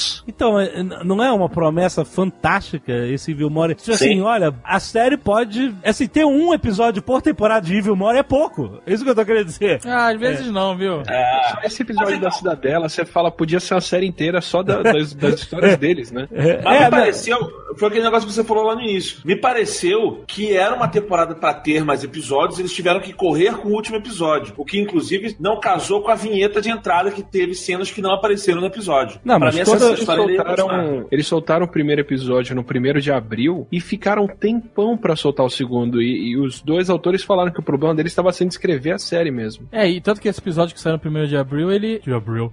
Bro. tanto que esse episódio que saiu no primeiro de abril, muita gente achou que era zoeira. E achou que não era episódio porra nenhuma. Demorou, demorou um tempo até a galera começar a assistir o episódio de verdade. É, pois é. Esse, esse Azagal que falou com a gente agora é o Azagal da dimensão que, em vez de ir pra Espanha, foi pros Estados Unidos. Na infância. Falar, bro. Bro. É o Ivo Azagal. Eu acho legal que eles não, não forçam muito a piada quando ela não tem graça, né? Tipo, ele começa com, no improviso lá, é o cara na TV a cabo, que o cara acorda e ele, Shimlenta, Shimlangela, Shimla. Aí ele, ah, esse é o universo onde o nome de todo mundo começa com Shmi, né? Ele repete mais dois nomes, ele, ah, tá, já cansou, tá bom. Mas ó, assim, ó, eu continuo batendo nessa tecla. Eu acho que no momento em que acontecer o que o Alexandre falou sobre as sitcoms, foi muito interessante que você falou, cara, sobre você começa a conhecer o personagem. Então, nem está ocorrendo uma piada. Ninguém falou nada engraçado naquele momento, naquela cena. É porque você conhece o personagem e por isso que a cena fica engraçada, porque você sabe o que o personagem está pensando sobre aqueles acontecimentos e tal. Eu espero que isso nunca aconteça com Rick Mori, porque eu cansei de ver sitcoms em que aquela plateia robotizada está lá rindo e os personagens estão parados no palco. Eu acho isso triste, cara. Eu acho isso triste na sitcom. É quando acabou a originalidade. Você está vendo a rotina de sempre. Entendi seu ponto. Isso em Rick Mori é morte. É a morte do seriado. É um cadáver ambulante. Amarelo e apodrecendo, né, cheio, de, cheio de gatos por dentro, né? que nojo.